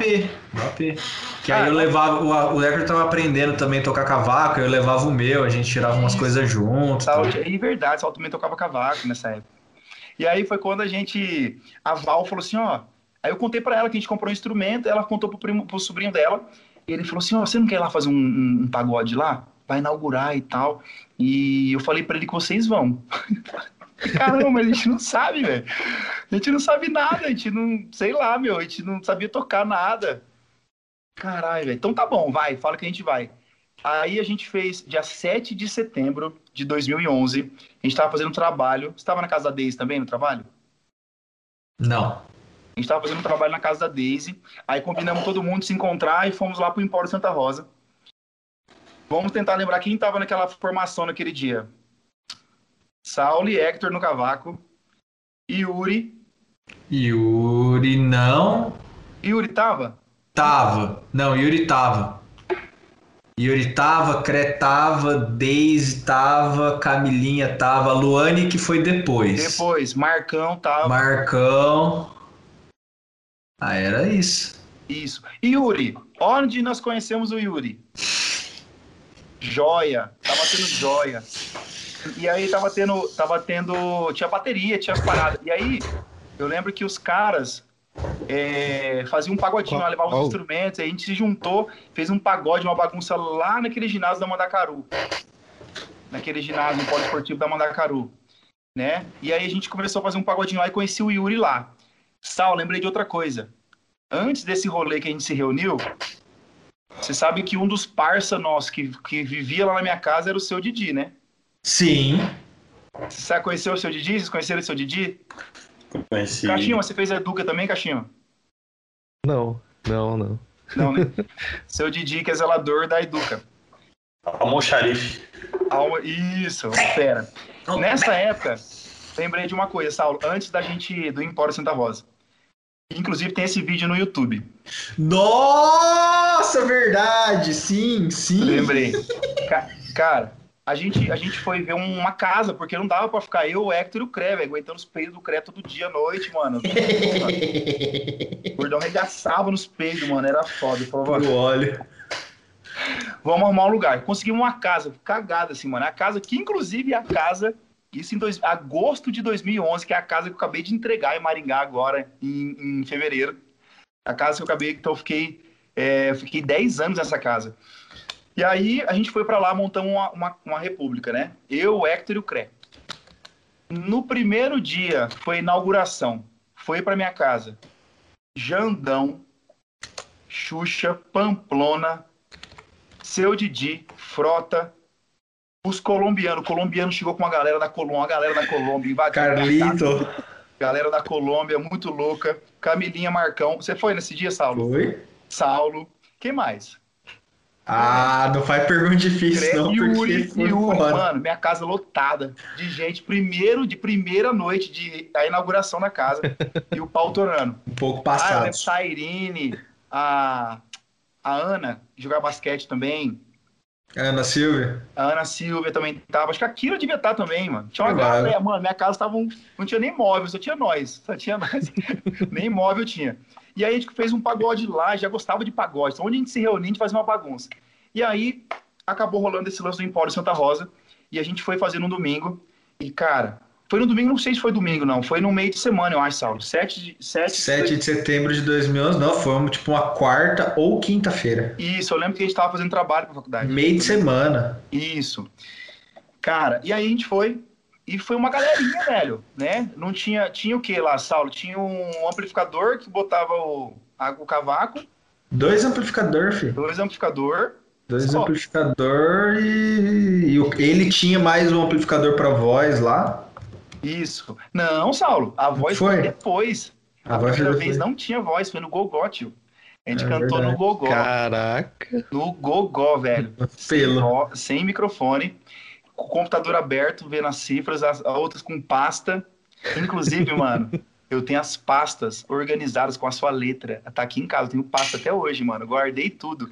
Letra da Camilinha, com o nosso repertório, mano. Depois eu vou é. levar pra você ver. É sensacional, tá guardado aqui. Aí, velho, com... aí beleza, tocamos, o cara gostou. Eu não lembro se esse dia deu bastante gente, Saulo. Tem uma galerinha que foi, né? Não, deu, deu um legalzinho. O bar ficou massa, ficou. E o repertório? Empolgou, empolgou. Puta, repertório. Coisa mais variada da face da terra. Só que, mano, a gente fez umas 4 horas de pagode, velho. Com como? Como? Eu não sei não como. Sabe, não sabemos, só foi. Aconteceu. Mano, umas 4 horas assim, cara. Hoje, hoje pra eu cantar 2 horas e meia, eu fico, caralho, é 2 horas e meia. Você é louco, 4 horas. Mano, 4 horas. A gente fazia, não sei de onde sair música. E aí foi, mano. Aí o cara gostou. Falou assim: ó, vocês podem vir domingo que vem? Vamos domingo que vem de novo. Aí sim, aí falou, ó, cara, mas você precisa levar uns microfones, só não rola. Aí ele foi atrás do microfone. Aí ele trouxe. Aí já foi a Luana, a gente tava com uma formação com nove pessoas. Nove. Maior, maior que só pra contrariar naquele capo, naquela capa branca. Nossa, maior, maior, que o, maior que o Turma do Pagode, né? E aí, cara, a gente chegou, e começou a fazer todo domingo. Aí a galera da Educa começou a ir em peso. Vitinho, mano. Vitinho era os caras que ia, batia cartão direto. Vitinho, Xuxa, Jandão, o Vin Diesel, Vinícius, Mini pipoca. ia. É, que mais? Aí mano? aquilo, aí aquilo levava o bonde dela, a Maju tá. levava. Hashtag medo, meu. Medo, meu. A Tata era do Saulo, velho. Ô, Ah, tá. Você corta, corta, Saulo, corta. E aí, cara, aí, aí começou a dar uma galera. Mano, aí começou a vir uma galera. Começou a vir uma galera. E aí eu lembro que nessa época ele dava um refri pra cada um, uma cerveja. Por então e uma cerveja. Dois refri e uma cerveja, né? Não. Uma cerveja, 620 reais. 20 reais. Verdade. Ver- Verdade. Caraca. Agora, Saulo, me lembra uma coisa. Qual que veio antes? O show de Paysandu ou aquele show no fundo da casa do João? O show na casa do João foi num dia, foi mais em novembro, porque foi uma nitromorfose. Nesse eu tava, hein? É, que foi o dia que o Xuxa desceu a rua de patins. De patins. Se não me engano, foi nesse dia que vocês escolheram o nome.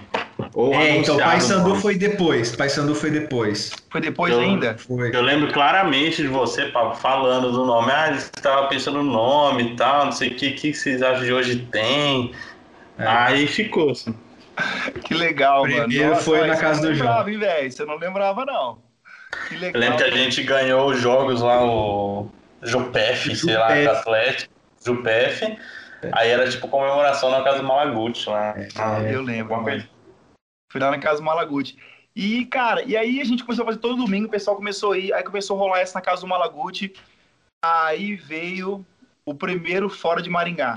Minha amiga falou assim, ó, Crema, minha amiga Amanda Crema, falou assim, ó, meu amigo vai inaugurar um bar lá em Paysandu, pequenininho. Pouca gente, pouca gente, de boa.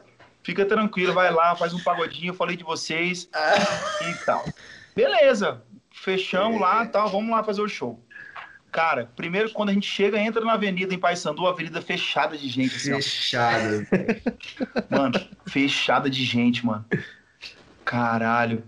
Aí a gente entrou dentro do bar lotado, socado, mano. Socado. Sei lá, mano. Ó, acho que dá, sei lá, o maior. 300 pessoas. Não, muito maior que o Botequim. O bagulho hoje lá, aquele lugar foi dividido. Hoje eu passo lá na frente, eu vejo que é uma igreja e um clube de funcional, velho. O bagulho é enorme, Pablo. Mano, grande. Lotado. Tinha uma entrada de ar, a porta. Nossa. Nossa. Eu lembro, cara.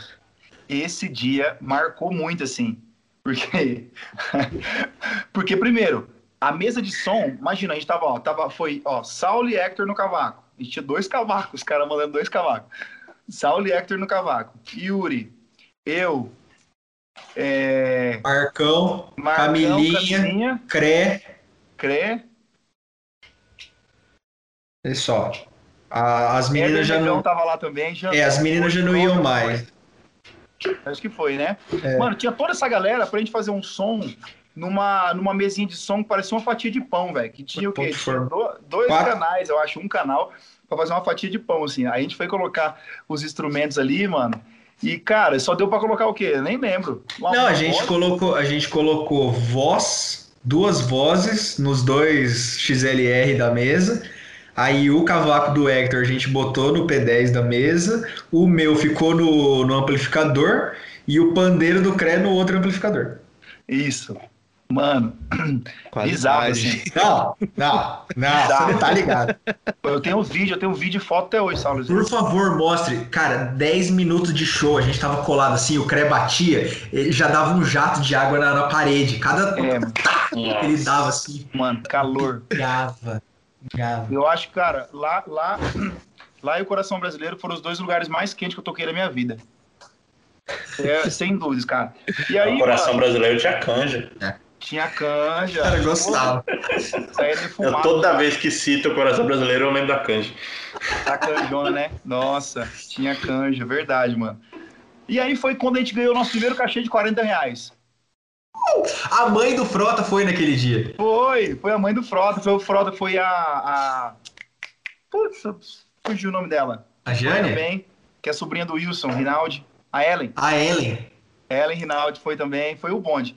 Cara, eu lembro que foi muito louco, assim. E ali, velho, a gente começou a se tornar constante nessas. No. no, no lá no Empório Santa Rosa, todo domingo. Rolou esse dia aí.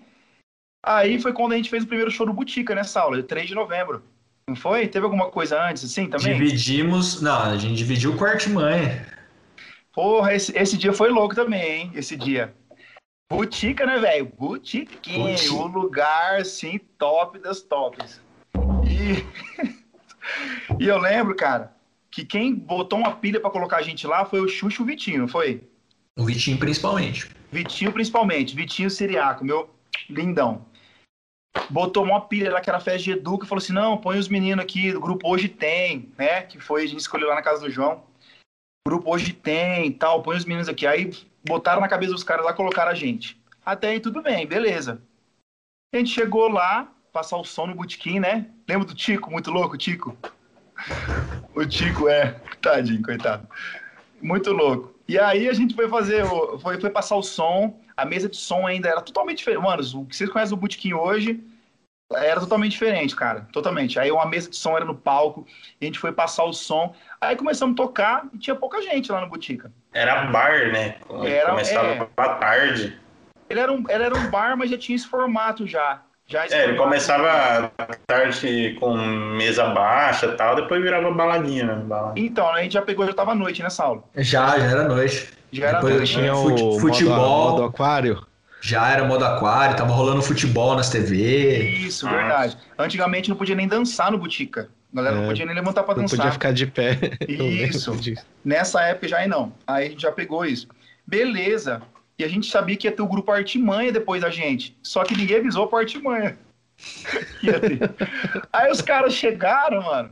Viu a gente tocar lá, o Sandrinho veio, juntou os caras, foi tudo assim, olhando A assim. sorte é que eu conheci o Sandrinho, mano. Sorte, mano. Sandrinho, cara, meu irmãozão. Eu, Perfeito, nossa. maravilhoso. E aí, cara, os caras do Artimanha tava lá e a gente fez o show e ninguém avisou pro Artimanha. Beleza, o Artimanha entrou no palco e tal, a gente, né? Fez, fez o show. Foi super legal, cara. Pô, super ansioso. E aí foi a primeira vez que a gente ouviu o barulho de um surdo ao vivo, mano. Primeira vez, cara. Que os caras tinham um surdo, os caras chegou com um instrumento gigantesco, não sabia nem o nome. Os caras chegou com um instrumentão assim, eu falei, caralho, velho, o que, que é esse instrumento aí, mano? Aí alguém falou, deve ser o Ciro Saulo, né, que sabe?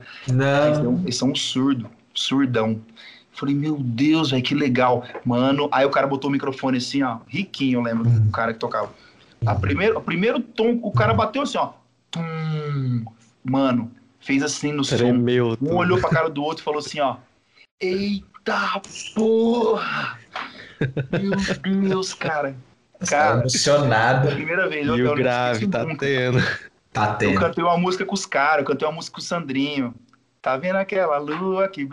Eu mandei para ele, esse- eu mandei para ele o vídeo esses dias, mano. Achei o vídeo, mandei para ele. Aí, ó. Eu fazendo assim pra ele, assim, ó. Sandrinho.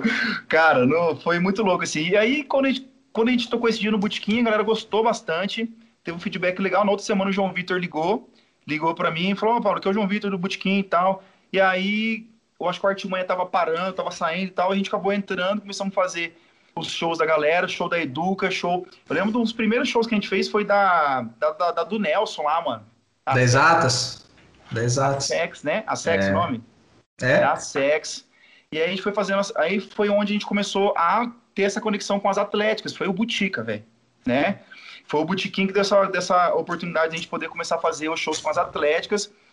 E aí é a história de hoje, né? É onde sempre tem, não parou mais, né, cara? E aí eu lembro que a gente começou a lotar bastante também.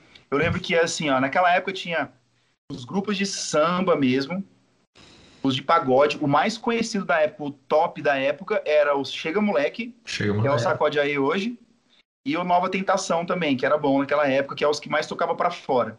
Aí tinha os grupos de samba, que eram os caras da Casa de Bamba, tinha o Sem Censura, do Joãozinho, tinha o... que mais? Você lembra disso? Estação Copacabana, do, Estação do Nenê. Copacabana, da Michelle, do Que Preto, era- né? Da galera toda lá. Tinha essa galera, Zitimia, do Preto, Zitimia. Tinha também, aí tinha o Artimanha, que era pagode samba. E tinha os grupos universitários, era a gente, e logo em seguida veio o Volpas. É. Grupo Volpas, que era da molecada de engenharia. Borg, Coquinha, Zói, Gabi, o Lucas. E o Duzinho. O Duzinho. É, mano. Inclusive o Coquinha, Coquinha, eu falei com ele esses dias aqui, cara. Mora aqui em São Paulo, ele e o Zói. Falou, mano, assim quando passar essa pandemia, dá um time, nós vamos marcar alguma coisa pra gente fazer um som aqui em São Paulo, hein? Os caras molecada fera. É. E aí, cara, e aí começou, a gente começou a tocar muito no Butica, começou a tocar algumas. Eu não lembro qual foi a primeira cervejada, Saulo. Eu lembro que a gente foi fazer um, um- um aniversário da Daisy lá em São João, lembra? Lógico. O Cré quase vai arrumando briga com a gente, mano. Meu Deus do céu, cara. Cara, Foi, é, foi um show, foi um show mais um fora. Foi, é, foi o primeiro que eu lembro que a gente teve hotel, mano. E isso, foi o primeiro que a gente ficou no hotel. A gente ficou no hotel. foi com a Deizinha lá em São João. São João do Ivaí, bicho. São João do Ivaí, cara. Primeira vez que a gente ficou no hotel, é, Bateiporã, a gente ficava na casa da minha mãe, ficava no meu pai, ficava, na- né, nos lugares lá. E a gente tocava. Então, assim, a gente começou a tocar, velho. Começou a ir buscar. E tá até hoje, cara. Sempre Tem. Aí depois do Sempre Tem foi outro rolê, né, que aconteceu, pra trocar de nome e tal. E. E, cara, e, e eu lembro também, assim, que foi 2011, é, 2011 para 2012, né? 2012 foi um ano muito importante também. Foi o ano dos, um dos maiores arrependimentos da minha vida. Que foi tocar no Coração Brasileiro e não assistir o show do Charlie Brown Jr. no, no Joia. cara, esse pra mim, ô, juro pro seu show, juro pro seu, eu chorei por causa disso, cara. Eu não acredito, cara. Eu não acredito. Mas também o Coração Brasileiro teve um papel muito importante. O Breno foi um cara muito legal também, assim como o João Vitor, os caras que deram oportunidade pra gente. Não, Saulo, lembrei de outra 2012, 2012 tinha, tinha mês da gente fazer 22, 23 shows. Era... Tinha, cara. Ô, um cara Eu não concluí o bacharelado por causa disso aí. Nossa, eu nem comecei, eu nem comecei o bacharelado, irmão, nem fiz. Só fiz licenciatura. Foda-se. Cara, Sal, lembra aquela vez que a gente foi no Estúdio Show Brasil com o Digão? Sim. Foi uma das, das vezes também, assim. Esse foi um episódio bacana também pra fazer o grupo ficar mais conhecido na cidade, mano. Porque a gente tava indo pra, uma, pra um nicho mais universitário, né? Já tava começando a ir pra um nicho mais universitário. Mas aí aquele foi. Foi muito bacana pra, pra galera conhecer mais a gente, né? Que a gente já É. tinha parado com o Empório também, por causa de Alvará, já tinha dado ruim. Verdade, teve o rolê de Alvará do Empório. Nossa, Saulo, é verdade, mano. A gente não podia tocar lá no Empório mais porque tinha o Alvará.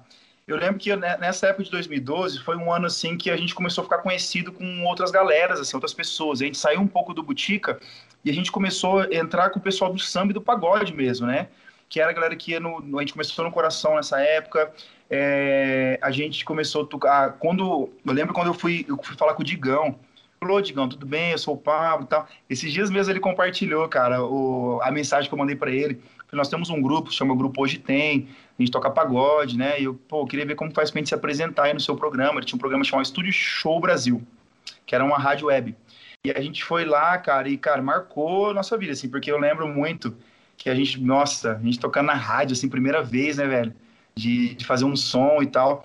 E eu acho que ali foi uma conexão muito grande que deu com a galera do samba mesmo, né? Do pagode de Maringá, que gostava e não gostava. A galera gostava mais da gente, mais acho que mais do visual ali, da bagunça ali, um pouco do que musicalmente falando, assim, porque musicalmente falando a gente nessa época a gente não, a gente se portava, mas é mesmo, mas cara, era do- da época mesmo. A gente não tinha essa o que a gente tem hoje, né? Tanto Saulo no violão, a galera do Samba, a gente como sempre tem, né, dessa dessa expertise hoje do que a gente tem hoje, né, que tem muito a evoluir ainda, mas naquela época era só doideira, mano. Era a gente tocava não deixa o samba morrer em, em samba enredo. Era tudo, tudo era samba enredo, mano. Não tinha música romântica na banda, era tudo. Não deixa o samba morrer. E, Pra cara, cima, né? Beat alto. beat lá em cima, sempre ainda continua ainda nessa pegada do beat alto. E, e, cara, mas era muito, né, Saulo? Era muito louco, era muito rápido, né, mano? É, e numa dessa a gente até foi pra, pra abrir o show, foi do São Prazer que a gente fez. Sorriso, pô. Sorriso Maroto. É. Não, pera. É que teve um que ia ser dois, dois grupos, aí um deles não pôde vir. Acho que o São Prazer, que era o show do São Prazer. Isso, isso. Foi no segundo E- festival de samba e pagode. A gente fez. Ai, qual que era o outro? Era o Soul Grupo. Black. Sou moleque. Sou moleque começa a cantar. Sentindo a batucada, voltar pra casa, só não tem nada. É, a batucada te pegou. É a batucada, a batucada te pegou, meu Sim. amor. Era São Prazer e Sou Moleque, aí o São Prazer não, não, não veio, ficou Sou Moleque, mas aí teve uma galera. Foi a primeira vez que. Não, aí o, o- instrumentos coletivos, né? Galera assim. Eu lembro que eu peguei o violão da mão do Elitinho, mano. Pô, ficava. Caralho, Elitinho, Elitinho, mano, Elitinho. Cara. E a gente tinha, mano, a gente tinha uma admiração muito grande pelos músicos, né, velho? É, pelos músicos da cidade, assim, porque, querendo ou não, eram as referências que a gente tinha, né? As referências que nós tínhamos eram esses caras que são puta de uns músicos, assim, uns caras gente boníssima. Na época o grupo era um pouco criticado por uma galera mais. mais. Mais cabaça mesmo ali, que. na verdade, gostava. Boa definição. né? A gente gostava dos caras, mas os caras não gostavam da gente. Isso, eram os verdadeiros cornetas mesmo. Acho que tinha muito, tinha muito, muita inveja, mano. Muita inveja, porque assim, a gente, os caras não conseguiam entender como que um grupo ruim da porra de, de com um instrumento, um instrumento muito ruim, instrumental, musicalmente falando, conseguia atrair tanta gente, as pessoas adoravam a banda, adoravam e como que que as pessoas contratavam os caras, a gente tinha 20 shows no mês. Os caras ficavam putos com a gente, né? Então a gente é, a gente realmente é, trouxe uma, uma onda um pouco diferente, né, cara? A gente já colocava axé naquela época, né, Saulo? Você lembra? O que levava aquela timba do menino lá, que eu esqueci o nome dele, Wesley, que emprestava pra ele aquela timba. Então, assim, a gente já tinha um pouco dessa identidade de colocar axé, de misturar tudo. Eu acho que a gente não. A gente, lógico, a gente se preocupava com as opiniões, só que ao mesmo tempo a gente seguia. Foda-se. Vambora, velho. Vamos fazer. Sabe? Deixa eu falar, né? É. E, e ô, Saulo, eu vou te falar uma coisa. Um dos caras que fez muito, assim, que ajudou muito a, a ter essa, essa questão de seguir e de vamos fazer, vamos manter a alegria, vamos manter a, a energia e a essência foi você. Porque é o que você tem até hoje com o Sex Samba, com as coisas que você faz, saca? É, de entregar aquela coisa. Por mais, eu era um cara, eu sempre fui um cara muito, muito, muito, muito, muito profissional a ponto de ser grosso, assim. Eu sempre fui um cara muito, eu não sou fácil de lidar. Ponto. Eu não sou um cara tão fácil de lidar assim. Eu sou um cara muito, é, cara, eu sou, eu sou muito grosso, ponto. Acho que é isso, eu sou meio grossão, meio, meio acelerado. Esse acelerado, Impulsivo. essa é impulsivo, palavra. isso. E essa impulsividade atrapalha muito também, né, cara? Porque, pô, né, nós estamos falando de um grupo, velho. São pessoas, né? Todo mundo tem é um universo de pessoas totalmente diferentes, É um casamento aí, grupal, né? Um casamento É. coletivo. coletivo. E assim, cara, eu, eu tinha uma visão e uma. Eu sempre tive uma visão muito louca, assim, porque eu não sei, velho. É tudo que eu tenho hoje do sempre tem, essa visão que eu tenho de, pô, eu tô na maior cidade do país hoje, velho. Em São Paulo. E É gra- graças a essa visão que eu, que eu, que eu tive, velho. E, e quando São Paulo ficar pequeno pra mim, eu vou embora daqui. Tá ligado? É mais ou menos isso. A minha cabeça é essa. Cara, quando tá pequeno pra mim, eu vou embora. Eu vou pra um lugar maior. E eu, e eu sempre tive isso comigo. E isso, até certo ponto, é, atrapalhava muito, né? Porque assim, isso travava muito a galera, né? Eu, eu acabava é, trazendo um pouco, igual meu pai, assim, eu- eu- meu pai era um cara muito, muito grosso às vezes comigo, e às vezes eu queria meio que repetir o que meu pai fazia, assim, saca? E aí, o Saulo era o cara que apaziguava a parada. O Saulo era o cara que tinha outra visão, era o cara que segurava as pontas, era o cara que tinha, que sabe, que falava, calma aí, vamos fazer aqui, vamos fazer assado. O Saulo engolia sapo pra caralho, velho. Saulão aguentou eu bastante tempo, hein, Saulo? Você foi Eu- guerreiro. Pra eu ser o ponto de, de equilíbrio, hein, bicho? Eu sou o cara calmo. Não, mas era assim, era assim, Saulo. Você era o cara que, que ajudou muito a gente nessa questão e, e de, e, e a gente tinha muita conexão na questão de referências musicais também. Você veio com uma onda, às vezes, um pouco mais retrô, Bebete Vambora, você mandava, eu lembro que você mandava Bebete, você trazia uma, essa galera, né, Jorge Ben, trazia essa onda, com um pouco de rock, a gente gostava de rock também, eu trazia um pouco do axé, o cara trazia o pagode, o Hector misturava tudo com a gente, então assim, a gente tinha muito essa conexão, Camilinha, que veio com essa onda mais feminina também. This que- love has taken its toll on me. She said goodbye. época do Sambô, né? 2010, pô, Sambô, É. que foi um boom aqui no Brasil. E, cara, e, e assim, o, o Saulo, e eu acho, cara, que você foi imprescindível nessa questão, assim, para formação do nosso repertório. Eu tava vendo ali as pastas, cara, eu vou te levar, vou levar na tua casa. Traz Aí aí. você fala assim, cara, tem muito do Saulo aqui, muito. Isso é muito legal. Você olhar e falar, caralho, velho, o Saulo cantava essa, o Saulo, pô, tocava essa, o Saulo trouxe essa, molejão. Molejão é o Saulo, não tem como. Né? É, isso aí eu admito, isso aí eu admito.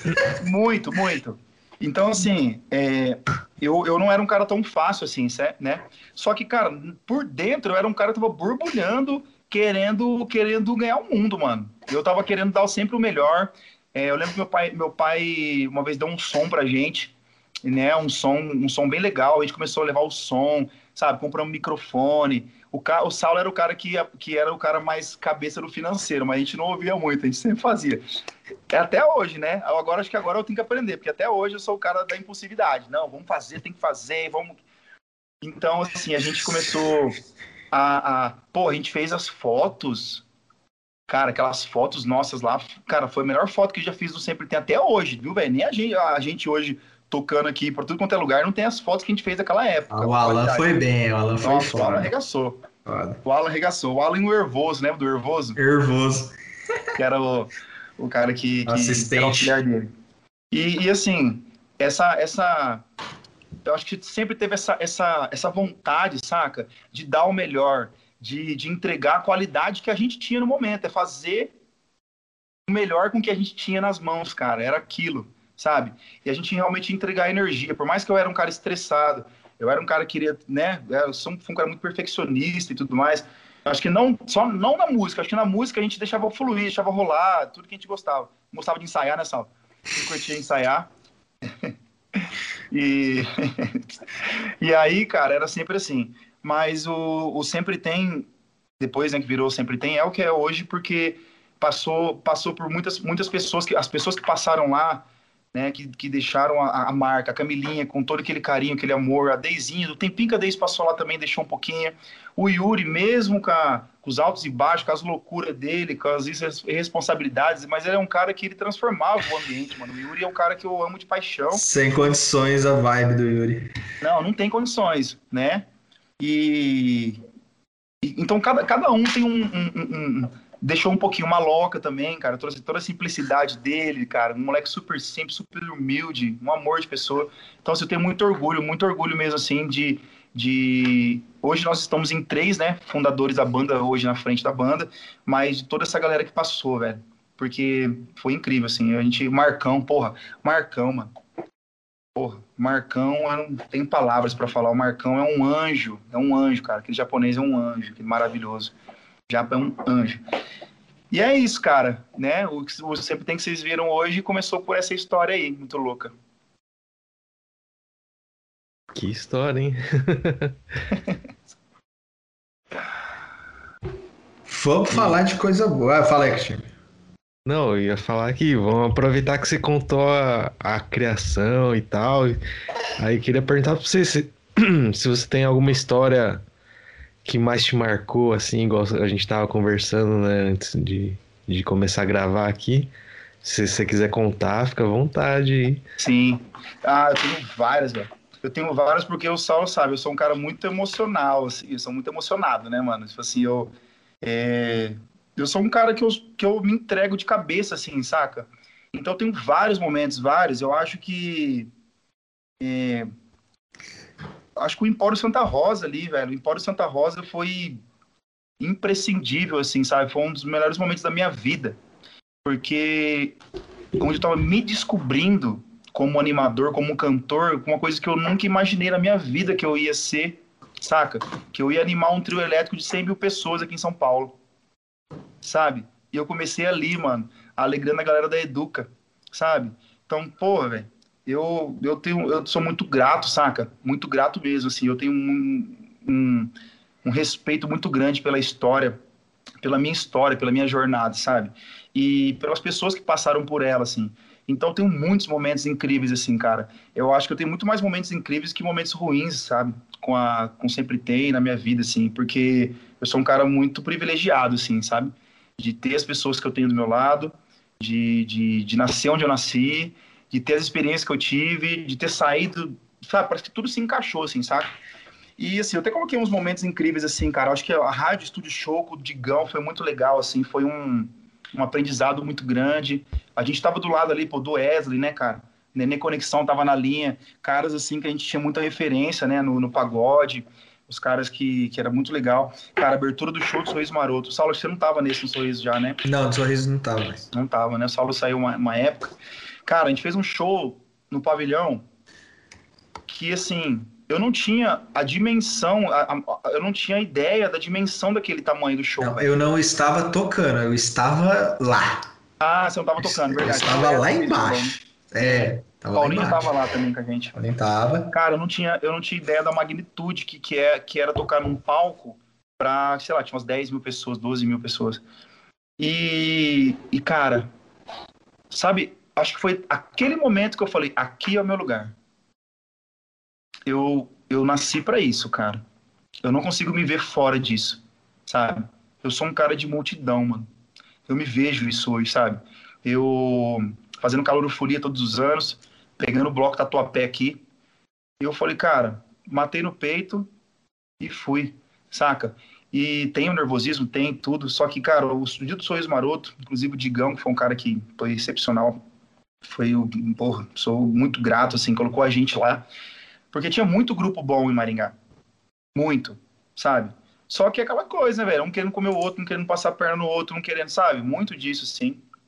Chato, Hoje os caras são, são meus amigos, só que os caras sabem que rola muito isso, inclusive é, eu converso muito com a galera do, dessa época também, e os caras não andam porque é desse jeito, mano. Quer passar perna no outro, quer ser melhor, enfim. E, e eu lembro que a gente, a gente, quando a gente subiu no palco, assim, cara, a gente viu a estrutura do show do Sorriso Maroto, eles colocaram uma, uma cortina na frente, assim, a gente tocou na frente da cortina. Mano, a gente nunca tinha usado a batera, nunca. Então a gente tocou sem batera, sem baixo, a gente não sabia nem que era banda. A gente tocou lá, tocou Yuri no surdo, Paulinho no pandeiro e percussão geral, um timbal, Cré no pandeiro e caixa, o Wesley fez o violão e o Hector no cavaco, e eu fiz rebolo no, no, no suporte com a voz para 10 mil pessoas. Hoje, para mim, isso é, vamos pensar hoje, profissionalmente falando, inadmissível. Mas, sério, a gente fez um show da porra, velho. Foi ali, assim, que, que trouxe, que a galera falou, caralho, velho, quem que é esses caras? Sabe? Eu ouvi muito disso. Cara, quem são e marcou muito. E eu lembro também, assim, que a gente gravou material nesse dia, sabe? Já tinha essa cabeça de gravar material, de aproveitar as oportunidades, de querer gravar material, de querer é, é, já ter uma, uma, uma, fanpage legal, com bastante conteúdo, né? Então, aí a gente já, tava, já pensava de diferente na questão do marketing da banda, sabe? Ainda não tinha maturidade de venda, né? Que eu acredito cegamente que, que para mim empresa é, é, é venda e marketing, mano. E pessoas, né? Lógico. Mas venda e marketing é essencial, né, cara? E assim, nessa época ele já tinha essa cabeça, já tinha essa visão. Ó, quem tá aqui, ó, quase derrubando a. Vai derrubar. Não essa é a banguela, essa é a banguela. Banguela, não derruba a iluminação. Você não derruba as lâmpadas, não, hein, cachorro. E aí, mano, ela gosta de ficar aqui, ó. E aí foi isso, cara. Acho que sou do Suíço Maroto, cara. Eu coloquei também aqui a Calouro. É... A primeira Calouro também foi incrível. Saulo, 2016 estava na produção. Já tava. Já tava, né? Saulo voltou pra produção depois. 2015 eu voltei. Isso. Por quê? Porque 2016, cara, eu era folião. Eu fui de folião, cara. Na Calor Folia 2015. 15. Calor Folia 2015 eu fui de folião. E aí 2016, cara, a gente tava lá em cima do trio elétrico, irmão. Na, nas maiores festas do, do, da região, saca? Então, assim, foi, foi muito foda. Tocar em Bateiporã, na minha cidade natal, foi, assim, incrível, mano. E teve um também, assim, que foi um pouco tenso também, né? Falar de momento tenso também. Você tava, Saulo, naquela festa do Sereno que o pessoal vaiu a gente? Não. Não tava, né? A gente foi tocar na festa do Sereno, maior festa junina ali da região, da minha cidade ali e tal. E, cara, a gente passou o som e não tinha cortina e tal, galera esperando para ver a gente. Foi o primeiro show grande que a gente tocou lá na minha cidade. Sei lá, 4 mil pessoas, muita gente. Era um público, acho que talvez um dos maiores públicos também depois do Reis Maroto. E, cara, a gente foi, montou os músicos lá, a gente levou, a primeira vez que a gente levou o técnico de som, que foi o Polaco na época.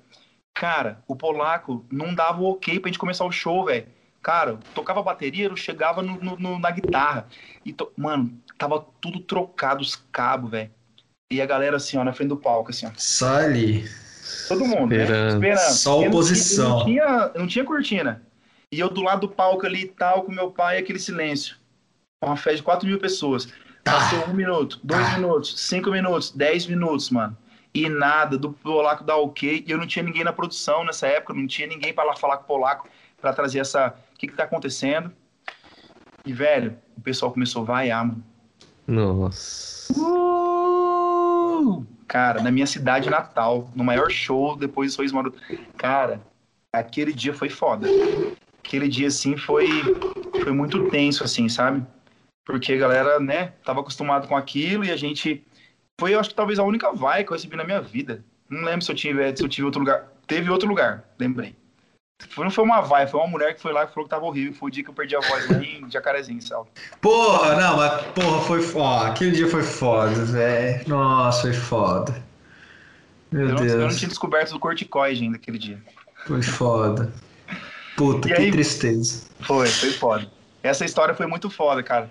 É, esse também foi um momento muito tenso. Talvez que talvez é, esse da vaia foi uma coisa meio vergonhosa, mas esse dia, cara, eu simplesmente perdi a voz, galera. Perdi a voz. A gente foi tocar, a gente tinha dois shows, Jacarezinho e Londrina, né, Saulo? É. Uma formatura da, euforia e tal. A gente foi tocar em Jacarezinho. Cara, perdi a voz, mano. E acho que a gente, não sei se a gente tinha tocado em outro lugar antes, mas acho que não, não sei. Não, Cara, sumiu. Minha voz sumiu, eu não conseguia dar uma boa noite, boa noite. Não saía. Cara, Cara, eu, e eu, eu, naquela época, eu não, eu não tinha, eu não tinha o entendimento que eu tenho hoje, né? Que eu fui atrás, fui buscar, né? é, é, é, aprender sobre voz, né? Voz cantada.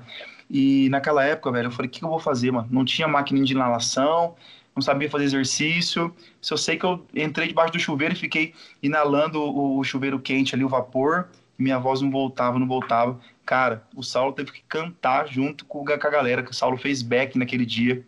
Todo mundo cantando todas as músicas junto. E, cara, minha voz tava horrível. Couro. Aquele show foi pra esquecer, assim. Não, botamos falando pro Pablo, ó, faz ali a frente e nós toca o resto. Foda-se. É, faz a dublagem. Não é, mano. Foi loucura. Cara, esse dia, esse dia foi punk. E, e, e assim, e aí eu lembrei, cara, que eu fui em Londrina, eu falei, cara, eu preciso ir no médico, porque minha voz não tinha voltado. E aí eu fui na Unimed, o cara me deu uma injeção de corticoide. Falou, ó, vou te dar um corticoide. E aí foi quando eu conheci o corticoide. Corticoide é vida. Volta mesmo, não pode tomar sempre, né? Mas, cara, perdeu a voz, um corticoidezinho vai lindo.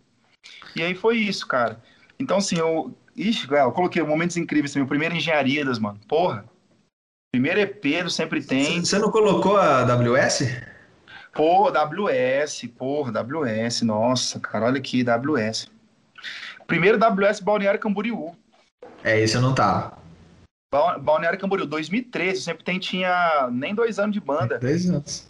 Cara, WS Brasil era a casa mais top do sul, assim, e tinha duas unidades, Curitiba e Balneário Camboriú.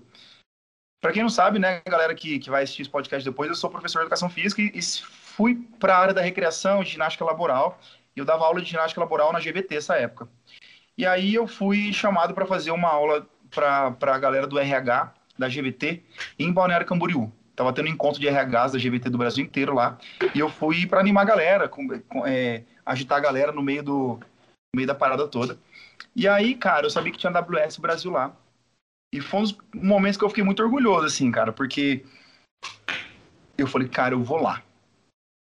Eu vou pedir para tocar. E aí, cara, eu peguei e fiquei a madrugada inteira reunindo as pastas do meu notebook, dos vídeos, catando os vídeos assim e pá, arrumando as pastas. E aí, cara, bati na WE. Liguei lá primeiro, o cara falou: ah, o, o Moody, né, que era o dono, vai estar aqui tal horário, vai estar aqui às 11 horas. E o cara acho que esqueceu, mano. Eu cheguei lá às 11 horas, fui ser atendido duas horas da tarde.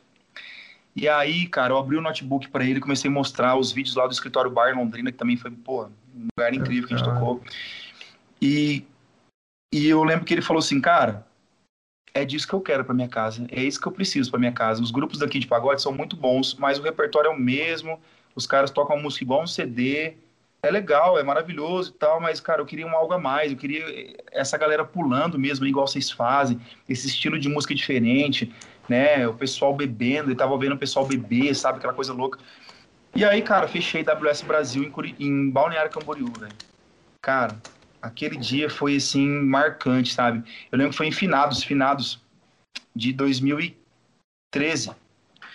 E eu lembro que a gente tocou e Finados a gente achou, cara, ele falou, ó, a data de finados não é tão boa. Eu tenho uma mais pra frente, que é uma data um pouco melhor. O que, que vocês preferem? Eu falei, não, finados, foda-se, que era a primeira data. Porque, porque vai que o cara, não, o cara não quer mais. Né? O cara não quer mais, o cara não quer mais. Hoje, era grupo hoje tem. E aí eu vou tocar aqui. E aí foi quando a gente. A gente foi e não deu quase ninguém, mano, na casa. Foi o que ele falou, foi bem fraquinho, assim, mano.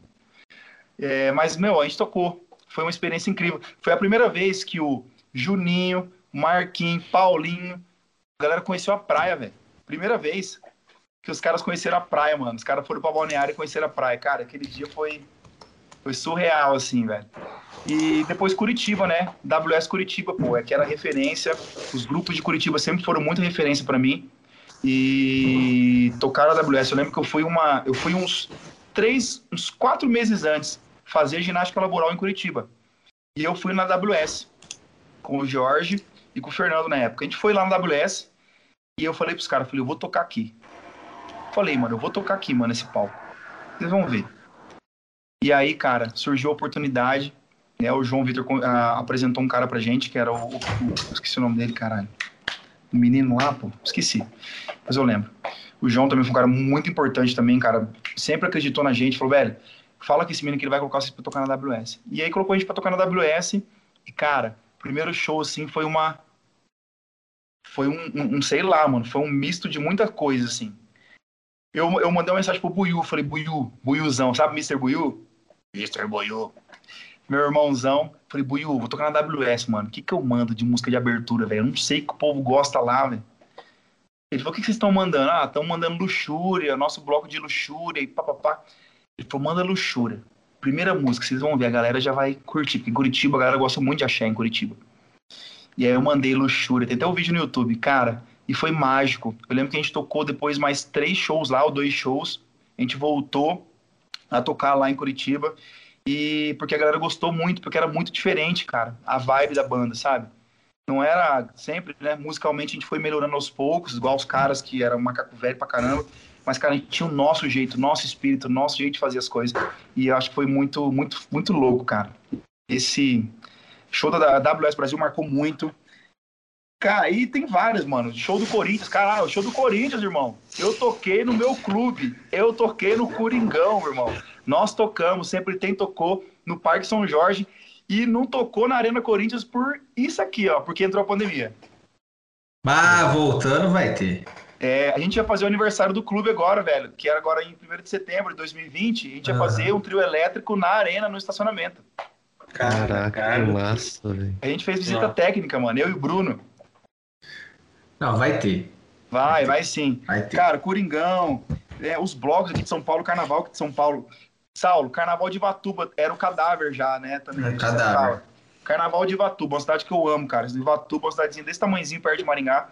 Galera, galera, a gente ficou na casa do Jota. Ficamos lá, a Nissinha fez comida pra gente. Foi o primeiro cachê de duzentão pra cada um. Porra aí, ó. Primeiro, primeiro. Caraca. Aquele lá, velho, pô, a galera saiu de lá com dinheiro muito bom, todo mundo. Estourou. Mano, foi assim, Pegou. Penápolis. Pô, Pegou Penápolis. Ratinha, Porra, Penápolis. Cara, Uaja. Pamplona, molecada toda lá, o Gali. Porra, você é louco. Então, assim, eu tenho, eu tenho muitos, muitos dias, assim, cara, muitas, muitas coisas. Ratinho, de que a gente foi no Ratinho. E, cara, eu tenho tanta coisa, assim, Caixinho, eu tenho tanto, tanta gratidão, tem tanto momento bom, assim. Já dividiu o trio com o El Putz, El Chan no Tusca. Cara, quando eu ouvi, quando eu ouvi o Beto Jamaica assim, ó. Alô, São Carlos! Mano, arrepiou assim, ó. Caralho, mano. Eu falei, mentira, é ele, mano. Beto Jamaica. Alô, São Carlos! Aquela voz bem aguda assim, ó. Aí, mano, cadê o Yuri? Olha essa, Yuri, mano, a gente tava num backstage, super massa que eles montaram na, no, no, palco do Tusca, do Tusca, mano. Pã, mano, quando a gente olha, tem um doido com a GoPro no, no, no parapeito, assim, do, do, do, da ponta do trio. Era um cara, era o Yuri, mano. O Yuri tava lá no trio do El Chan. Eu tava com ele. Louco, louco, mano. Lá no, lá no meio, assim, ah, oh, molecada! Tal. E, e foi lá no meio da percussão dos caras, queria tocar na percussão dos caras. Do... cara, foi muito louco. Esse daí foi louco. Nosso técnico de som, Stone. Stone. Stone, não. Stone muito louco. foi, foi, dormir no meio da van, assim. Falei, ô, mano, você vai. Não, senta, dorme ali direitinho, bonitinho. Ele falou, não, rapaz, aqui é peão de trecho. peão de trecho. História da estrada. Peão de sou da estrada, que é peão de trecho. Vou dormir aqui mesmo. Mano, cara, viagem, né? Essa viagem pra Balneário Camboriú mesmo, eu não sei como que a gente chegou com perna lá. Porque, mano, a gente foi numa van minúscula, com todos os instrumentos. Paulão, velho. Paulão foi tocar percussão pra gente. Porra, Paulão, irmãozão. Foi tocar percussão. Cara, as percussões dele, a gente passou em Londrina, peguei ele, foi tudo no corredor, em cima do banco da galera. Mano, foi assim, foi enlatado, assim, a gente foi enlatado pra Balneário Camboriú. Vocês sabem que Balneário é longe, né, mano? É um, que, umas 9 horas de viagem, 7 horas. 9 horas de viagem. De van ainda, que você não tem banheiro pra, pra mijar dentro do, do carro, né? É pior. A gente se divertiu muito, assim. Isso tem muitos momentos, galera. Muito, muito, muito. E eu acho que essa base, né, cara, da Educa, assim, cara, a molecada que sempre acreditou na gente, eu não vou não esquecer nunca o dia que o Vitinho ali, o Vitinho comprou a, a, a ideia da gente tocar no Butica, sabe, velho? Pô, o primeiro show do Butica também foi foi fora também. Foi, foi punk. Então tem muita coisa, muita coisa, galera. Muita, muita coisa boa. Sou muito grato.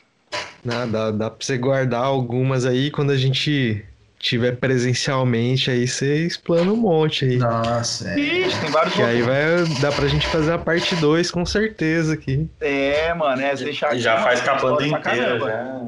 Tem história pra caramba. Aí é live que a gente marca, tipo, 3 horas da tarde do domingo pra acabar às 10 da noite. É. Tem que Mas... ser, tem que ser comigo, tem que ser, ó. Já, é, eita, pô, já é 10 para é. 11 já. Que é muito louco o bagulho. Pô, vai estar tá, vai tá, tá no domingo, vai estar tá quarta-feira, né? É, nunca se sabe que horas as pessoas vão ouvir. Às vezes elas, mas sempre vai ser 10 para as 11 em algum lugar do planeta. É, ah, com ser. certeza. Cara, Ou até mesmo do universo. Cara, o rapidão, antes de finalizar, eu só eu adoro falar isso também, que foi uma coisa de muito orgulho, Kashima. Que foi quando a gente foi no Ratinho. E, e depois do Ratinho, na verdade. O Ratinho foi legal, foi uma coisa muito bacana pra gente, assim, pô, movimentou muito a minha cidade, Maringá também, Nova Esperança, Paulão, a galera fez churrasco Nova Esperança, mano, pra curtir a gente lá no Ratinho. Não. Os bares, a galera nos bares, velho, lá na minha cidade. Meu pai falou que os bares, tudo lotado, a galera assistindo a gente no, pra assistir a gente Caraca, no Ratinho. Foi muito massa. legal. Parou a cidade, assim. Maringá, muita gente assistiu a gente. Só que o depois do Ratinho, para mim, foi uma das coisas mais especiais. Eu acho que eu tô onde eu tô hoje aqui em São Paulo, morando aqui, é, casado, na, no lugar que eu tô, com a pessoa que eu tô, com os shows que eu toquei, né, por causa dessa atitude minha e do Bruno. O Bruno é um cara assim que, pô, tiro o chapéu pro Bruno. O Bruno é o meu braço direito, assim como o Hector, os meninos todos, né? Tem que falar da galera também. Tô falando só de nostalgia, né? Mas a galera de hoje também, meus irmãos da banda que eu amo de paixão. Eu, Bruno e Yuri, três corintianos. Você vê como o Corinthians, como o Corinthians faz parte da minha vida. Cara, a gente saiu do, do programa Ratinho e tal, e a gente falou, a gente tinha que ir embora. Quem levou a gente para São Paulo? Varejeira Fashion meu amigo Varejeira, meu amigo Varejeira e meu amigo Lucas. Trouxe a gente para São Paulo, a gente veio de carro, e aí a gente tinha que ir embora, e falou, velho, vamos ficar aqui? Eu não tinha, sei lá, eu tinha, sei lá, quando eu tinha na minha carteira, tinha, não sei se de cartão de crédito na época. Vamos ficar, vamos. Bruno, mas não tem dinheiro. Falei, mano, a gente dá um jeito aqui, velho. Vamos fazer a tour da arena do Corinthians? Vamos. Aí ficou eu, Yuri e Bruno. Ficamos aqui, só tinha uma muda de roupa. Uma roupa que eu tinha ido no ratinho, que tava suada, e a que eu tava no corpo. E tinha mais uma na mochila. Aí a gente ficou e desceu lá na Arena Corinthians. Deixaram a gente lá. Coitado dos caras, saíram, Saulo. Saulo sabe como que é longe, hein? Saímos do, do hotel ali no centro, ali, do centrão mesmo, ali perto da Augusta, pra Itaquera, mano, de carro. Porra, vai de metrô, velho. Vai de metrô, meu Radial, Deus. Saulo. Meu Deus, mano. Os caras levaram a gente. Em vez de pegar o metrô, mano, sair na cara do gol. Não sabia, fomos, os caras deixou a gente lá. Aí fizemos uma tour da arena. E o Bruno lembrou, mano. O Bruno teve um insight, assim. O Bruno falou, velho, na época do meu pai, o Bruno veio de banda show. Ele falou assim, cara, os caras tocavam aqui em São Paulo muitas bandas show do Paraná. E eu lembro que meu pai, ele, ele falou que no Corinthians tem um salão nobre, lá tinha evento. Vamos ligar lá? O Bruno foi e ligou para a Secretaria do Social. E quem atendeu foi a Fernanda. A Fernanda, meu minha amiga aqui de São Paulo, tá ligado? A Fernanda que atendeu, que depois, futuramente, foi ser uma das nossas produtoras aqui em São Paulo, aqui no show. E ela atendeu a gente E ela falou assim: Ah, o Bruno falou: oh, nós somos de Maringá, nós somos uma banda assim, assim, assado. Ah, você pode receber a gente? Falei, não, posso receber, mas ó, já era cinco e pouco. Seis horas eu tenho que sair, né? Então vocês podem vir hoje. Cara, eu lembro que eu abri, a gente conseguiu. Corre. Eu lembro que eu, eu subi em Itaquera no metrô. Eu tava com meu notebook, coloquei meu note, abri meu notebook assim no, no metrô mesmo, sentei ali e comecei a montar um pen card. Eu tinha um pen card, um pendrive, que é um, um cartão assim, né? Um pen card. Botei os vídeos lá, chegamos, chegamos no metrô Carrão, descemos no Carrão, fomos a pé até no Parque São Jorge, dá uns 10 minutos. Aí chegamos lá, era 6 e 1. Ó, Nossa. espera a gente, né? Estamos entrando aqui dentro, estamos entrando, espera a gente. Aí ela atendeu a gente. Só que ela tinha, ela tinha visto os vídeos, ela tinha gostado, mano, da gente. Nesse intervalo da arena, umas duas, deu umas duas horas, assim, a gente chegou lá. E aí, cara, o Eriton, que é o, que é o braço direito do André Sanches, que é o presidente, que é o Eriton, já é meu amigo hoje, cara, que hoje era o diretor do comércio do, do social, falou, eu sei que são os meninos que a Fernanda apresentou aqui e tal. Ah, cara, gostei de vocês, mostra mais um pouco aí. Aí eu mostrei uns vídeos, ah, rapaz, que legal, e não sei o quê. Rapaz, gostei de vocês, vou apresentar vocês para um fulano aqui, para um rapaz, eu acho que eu esqueci o nome dele. Que ele vai ajudar vocês. Vai ter o Arraiá do Corinthians, no mesmo dia, mano, olha que louco. Vai ter o Arraiá do Corinthians, a gente já contratou Gustavo Lima, Tiaguinho, não sei quem, não sei quem, não sei quem. Cara. E aí, vamos ver se consegue encaixar vocês. Mano, isso num dia, a gente, a gente só ficou com a roupa do corpo pra ir lá na arena, uma ligação, a gente tava dentro do, do Parque São Jorge, os caras atendendo a gente lá. Mano. E era pra ter ido embora, né? não acredito, cara. Beleza. Beleza, aí saímos de lá, acabou conversando aqui e tal, acabou não dando certo nesse arraiá, porque a gente ia tocar no arraiá dos sócios. Ia ter o arraiá aberto, que era o arraiá gigante, e o arraiá dos sócios. Aí acabou não dando certo, mas continuou o contato. E aí foi quando eu comecei a vir a minha saga de vir para São Paulo, cada dois meses, cada todo, todo mês. Eu, o Bruno vinha, o Hector vinha, a gente para tentar fechar esse contrato, ia nas empresas de formatura, ligava, e nos blocos, eu comecei a conversar com os galera dos blocos de carnaval aqui, como que funciona. A galera universitária, onde está o povo universitário de São Paulo, quem são as pessoas. E aí, quando eu fechei, mano, falou assim, ó, vamos fechar, a gente quer fechar com vocês o baile do Havaí do Corinthians, quatro dias de carnaval e a festa dos funcionários. Assinei o contrato. Mano, juro pra você, eu chorava assim, ó. Eu tava sozinho esse dia, o dia que eu assinei o contrato. Tomei uma cerveja, uma Estrela Galícia, aquela que era, É. patro- era patrocinador do Corinthians, sentei lá no Parque São Jorge e, mano, chorava assim, ó. Porque, cara, era um. Não era só um show, mano. É o show no meu clube, mano. É o clube da minha vida. Eu amo Corinthians, mano. É uma das coisas que eu mais amo. Às vezes as pessoas nem sonham, mas eu amo futebol. Amo futebol. Eu amo, assim, eu amo o Corinthians. Eu, eu me emociono com, com futebol, saca? Eu amo muito, assim. E, cara, e, e era aquilo. Inclusive, vocês conhecem o Sacha, né? Grande. Mano, antes desse dia que eu fechei o contrato, E o gols. eu tô lá de boa e falei. Eu tava conversando, não sei com quem, mano.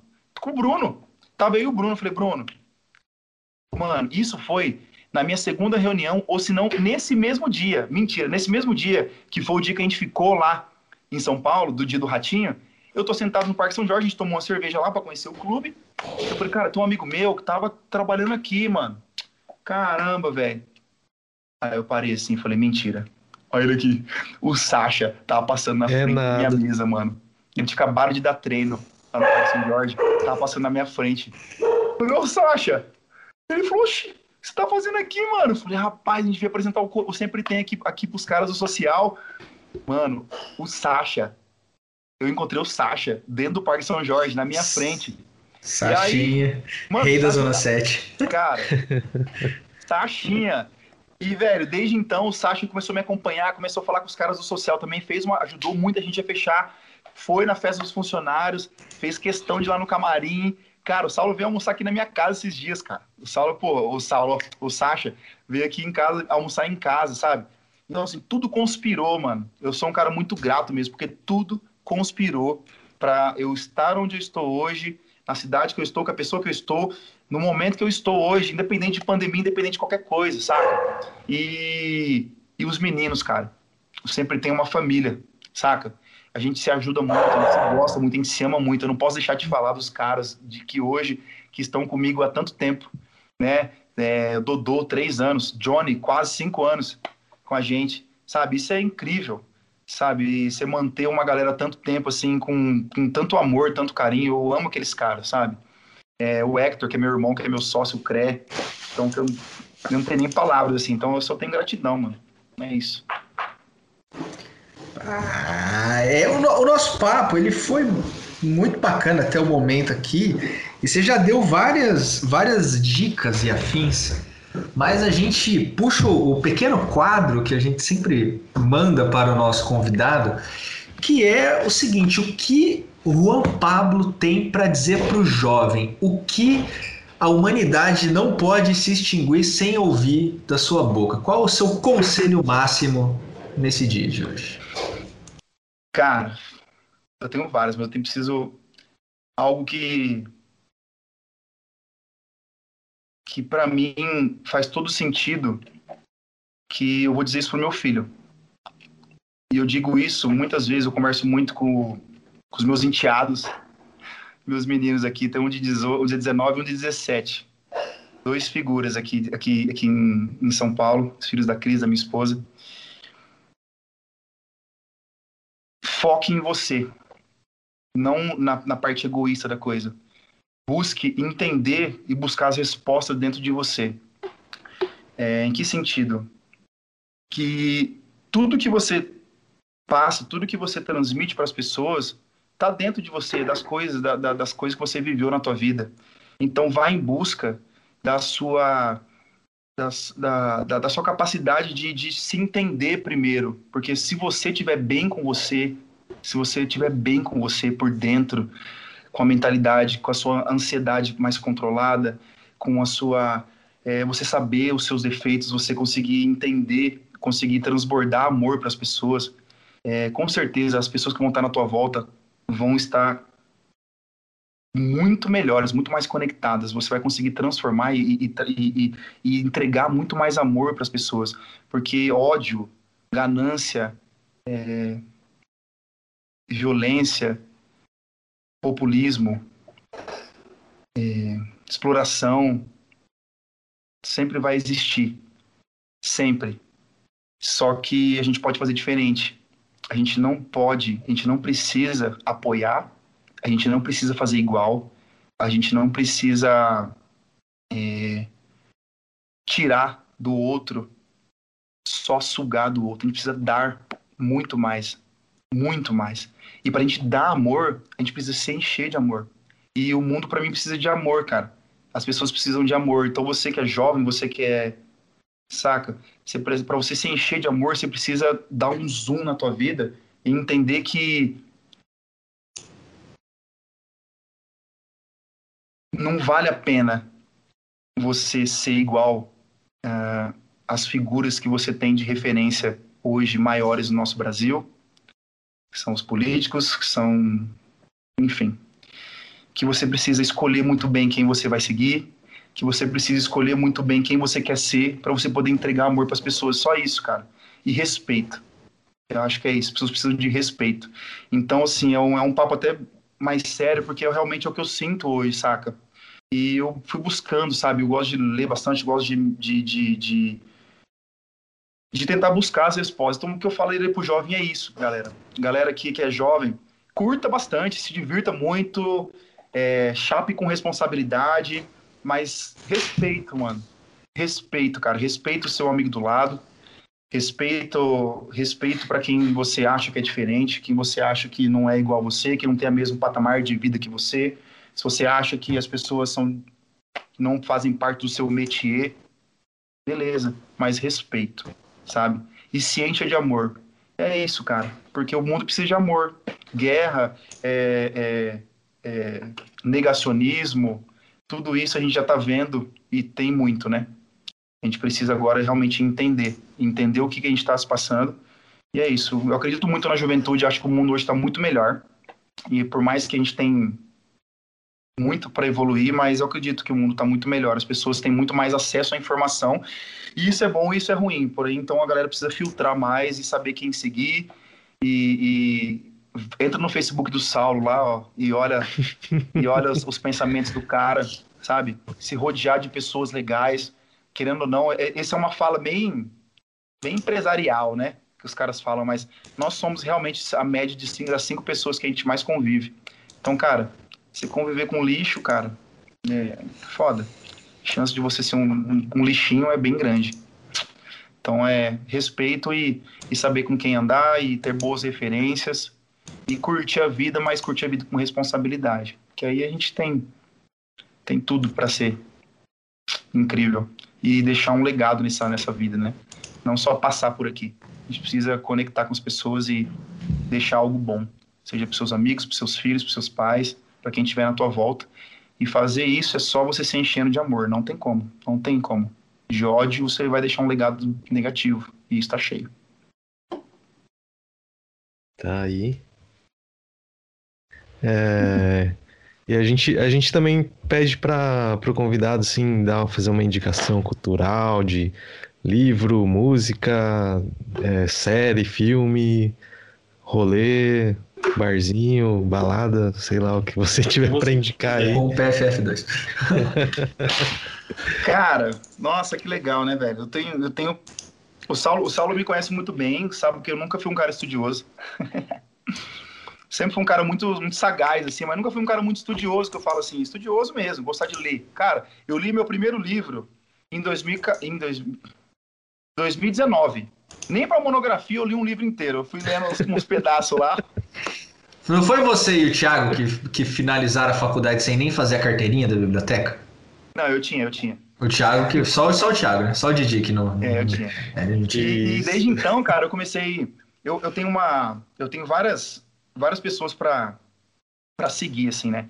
Uma das pessoas que mais me fez abrir minha cabeça, cara, para buscar algum um pouco de um pouco de entendimento na filosofia, foi a professora Lúcia Helena Galvão. Se você não conhece, é uma professora que ela é da Nova Acrópole, é, a Nova, Nova Acrópole tem várias unidades no mundo e aqui no Brasil ela é uma das responsáveis. E, cara, fala sobre filosofia. Filosofia fala sobre entendimento de vida, sabe? Entendimento de vida. Por que, que nós estamos aqui? O porquê, sabe? O porquê disso tudo, né? E fazer a gente refletir bastante. Então, eu gosto muito de filosofia. Eu tô lendo o Caibalion, que é um livro bem complexo, assim, mas um livro que eu tô gostando bastante.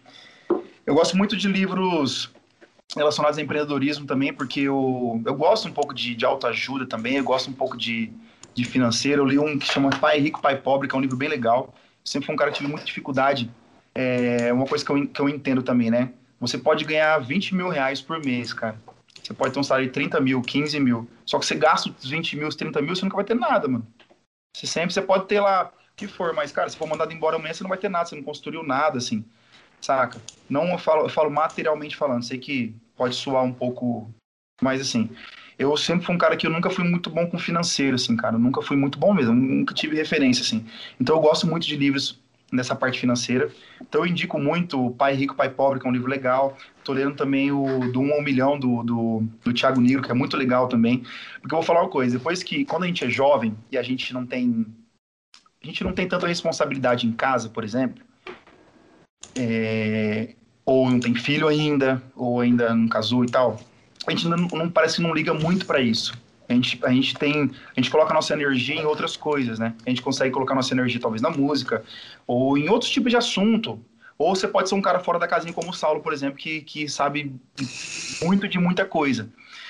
E quando você, você tem uma responsabilidade como uma casa, como filho, como tudo isso, cara, se você não tiver um mínimo de, de, de, de sabedoria financeira, cara, isso prejudica demais a tua autoestima, isso prejudica demais o teu. A, a, a, tua energia, sabe, velho? Porque, querendo ou não, é muito foda você não, não conseguir, por exemplo, comprar um livro, mano. Você não conseguir ter um dinheiro pra você, sei lá, mano, sair pra sentar no, no Demo e tomar uma cerveja no Demo, Entende? E, isso nós estamos falando que eu não vou nem entrar em assuntos, né? Que hoje, cara, eu moro do lado de, uma, de várias favelinhas aqui perto de casa. Meu bairro, que eu moro na região da Vila Prudente, mas tem várias. Eu consigo ver Heliópolis aqui de casa, o Elipa. Você vai trombar o delegado da Cunha qualquer dia. Da Cunha, é. que aí é outro rolê, mas, cara, eu, eu gosto muito. Então, eu, eu indico sempre livros, livros nessa, nessa onda financeira também, eu acho muito legal. Mas a filosofia. Um cara que eu gosto muito, Murilo Gun, também, eu adoro ele, um cara que é um comediante, tem bastante bastante, é, é, bastante ideia legal também nesse ramo de meditação, de filosofia.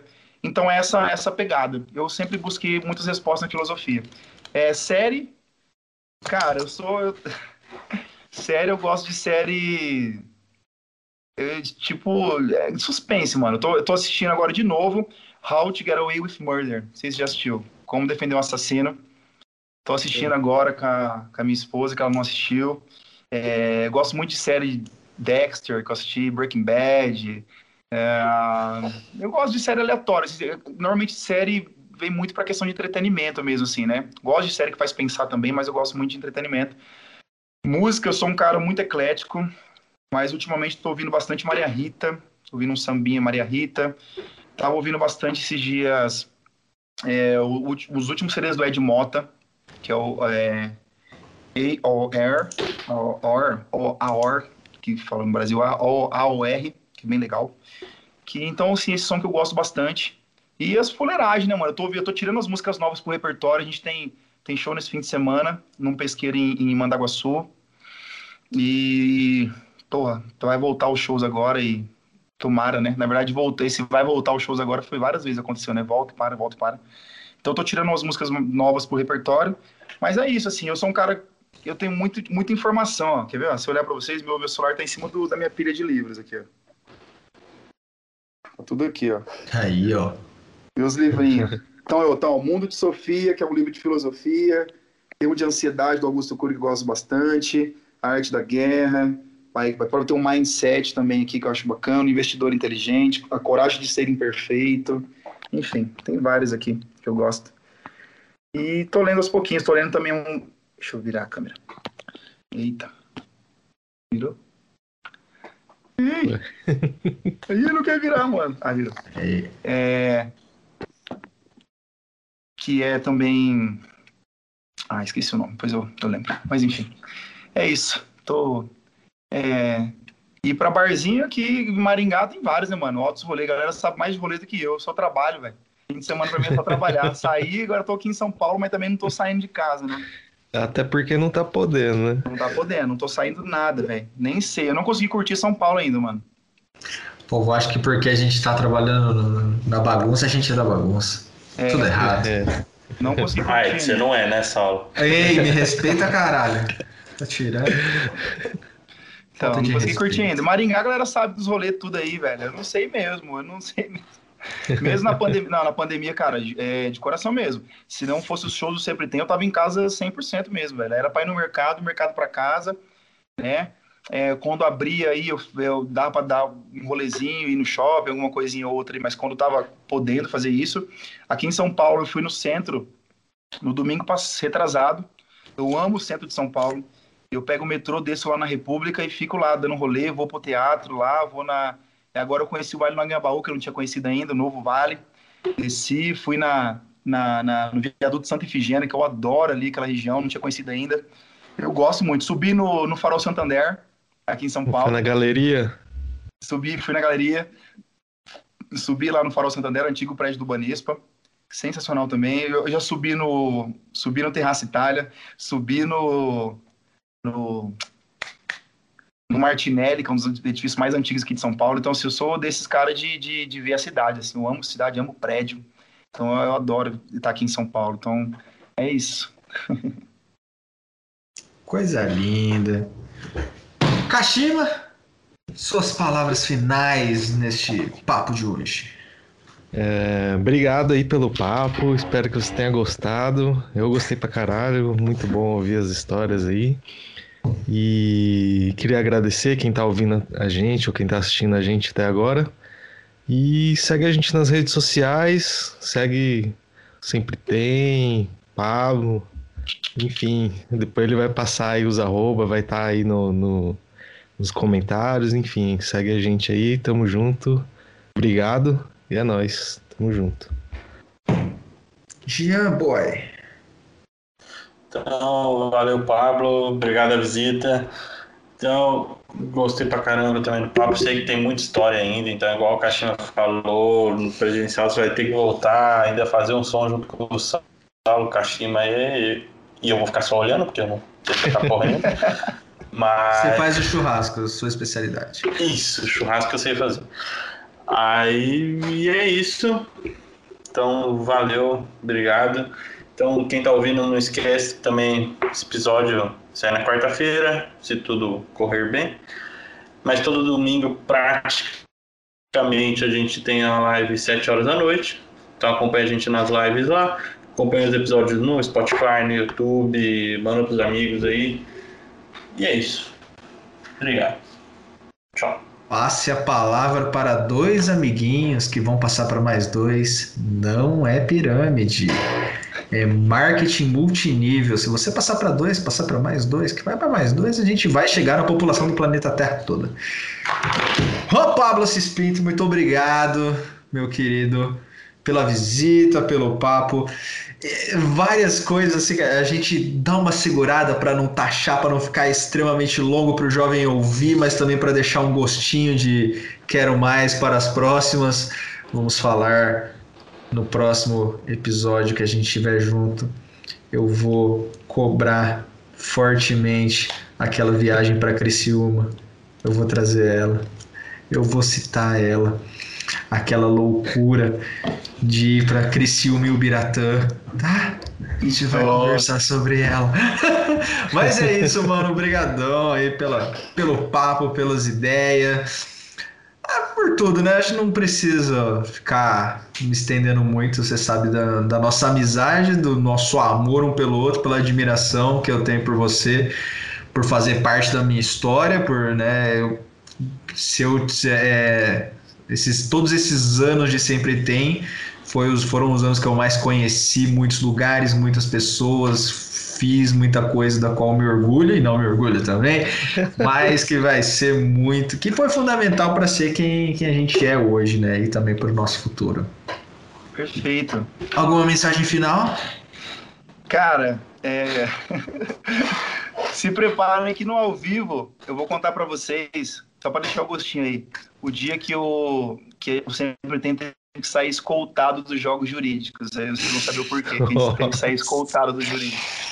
A gente já saiu escoltado pela polícia. Foi vou um dia. Depois, vou colocar no próximo. No, no... Tem, bicho, tem, ó, se prepare, tem, tem histórias da próxima vez também, o dia que eu sair com a gata do palco, o dia que a gente. É, tem várias coisas. Se prepare, a próxima vai ser pra, pra, gente, pra gente resenhar as fuleiragens do Sempre Tem. Hoje vai contar a história, né? Meu Deus. Então, galera, obrigado de coração. Pra mim é uma honra muito grande, um prazer muito grande é, tá com vocês aqui hoje.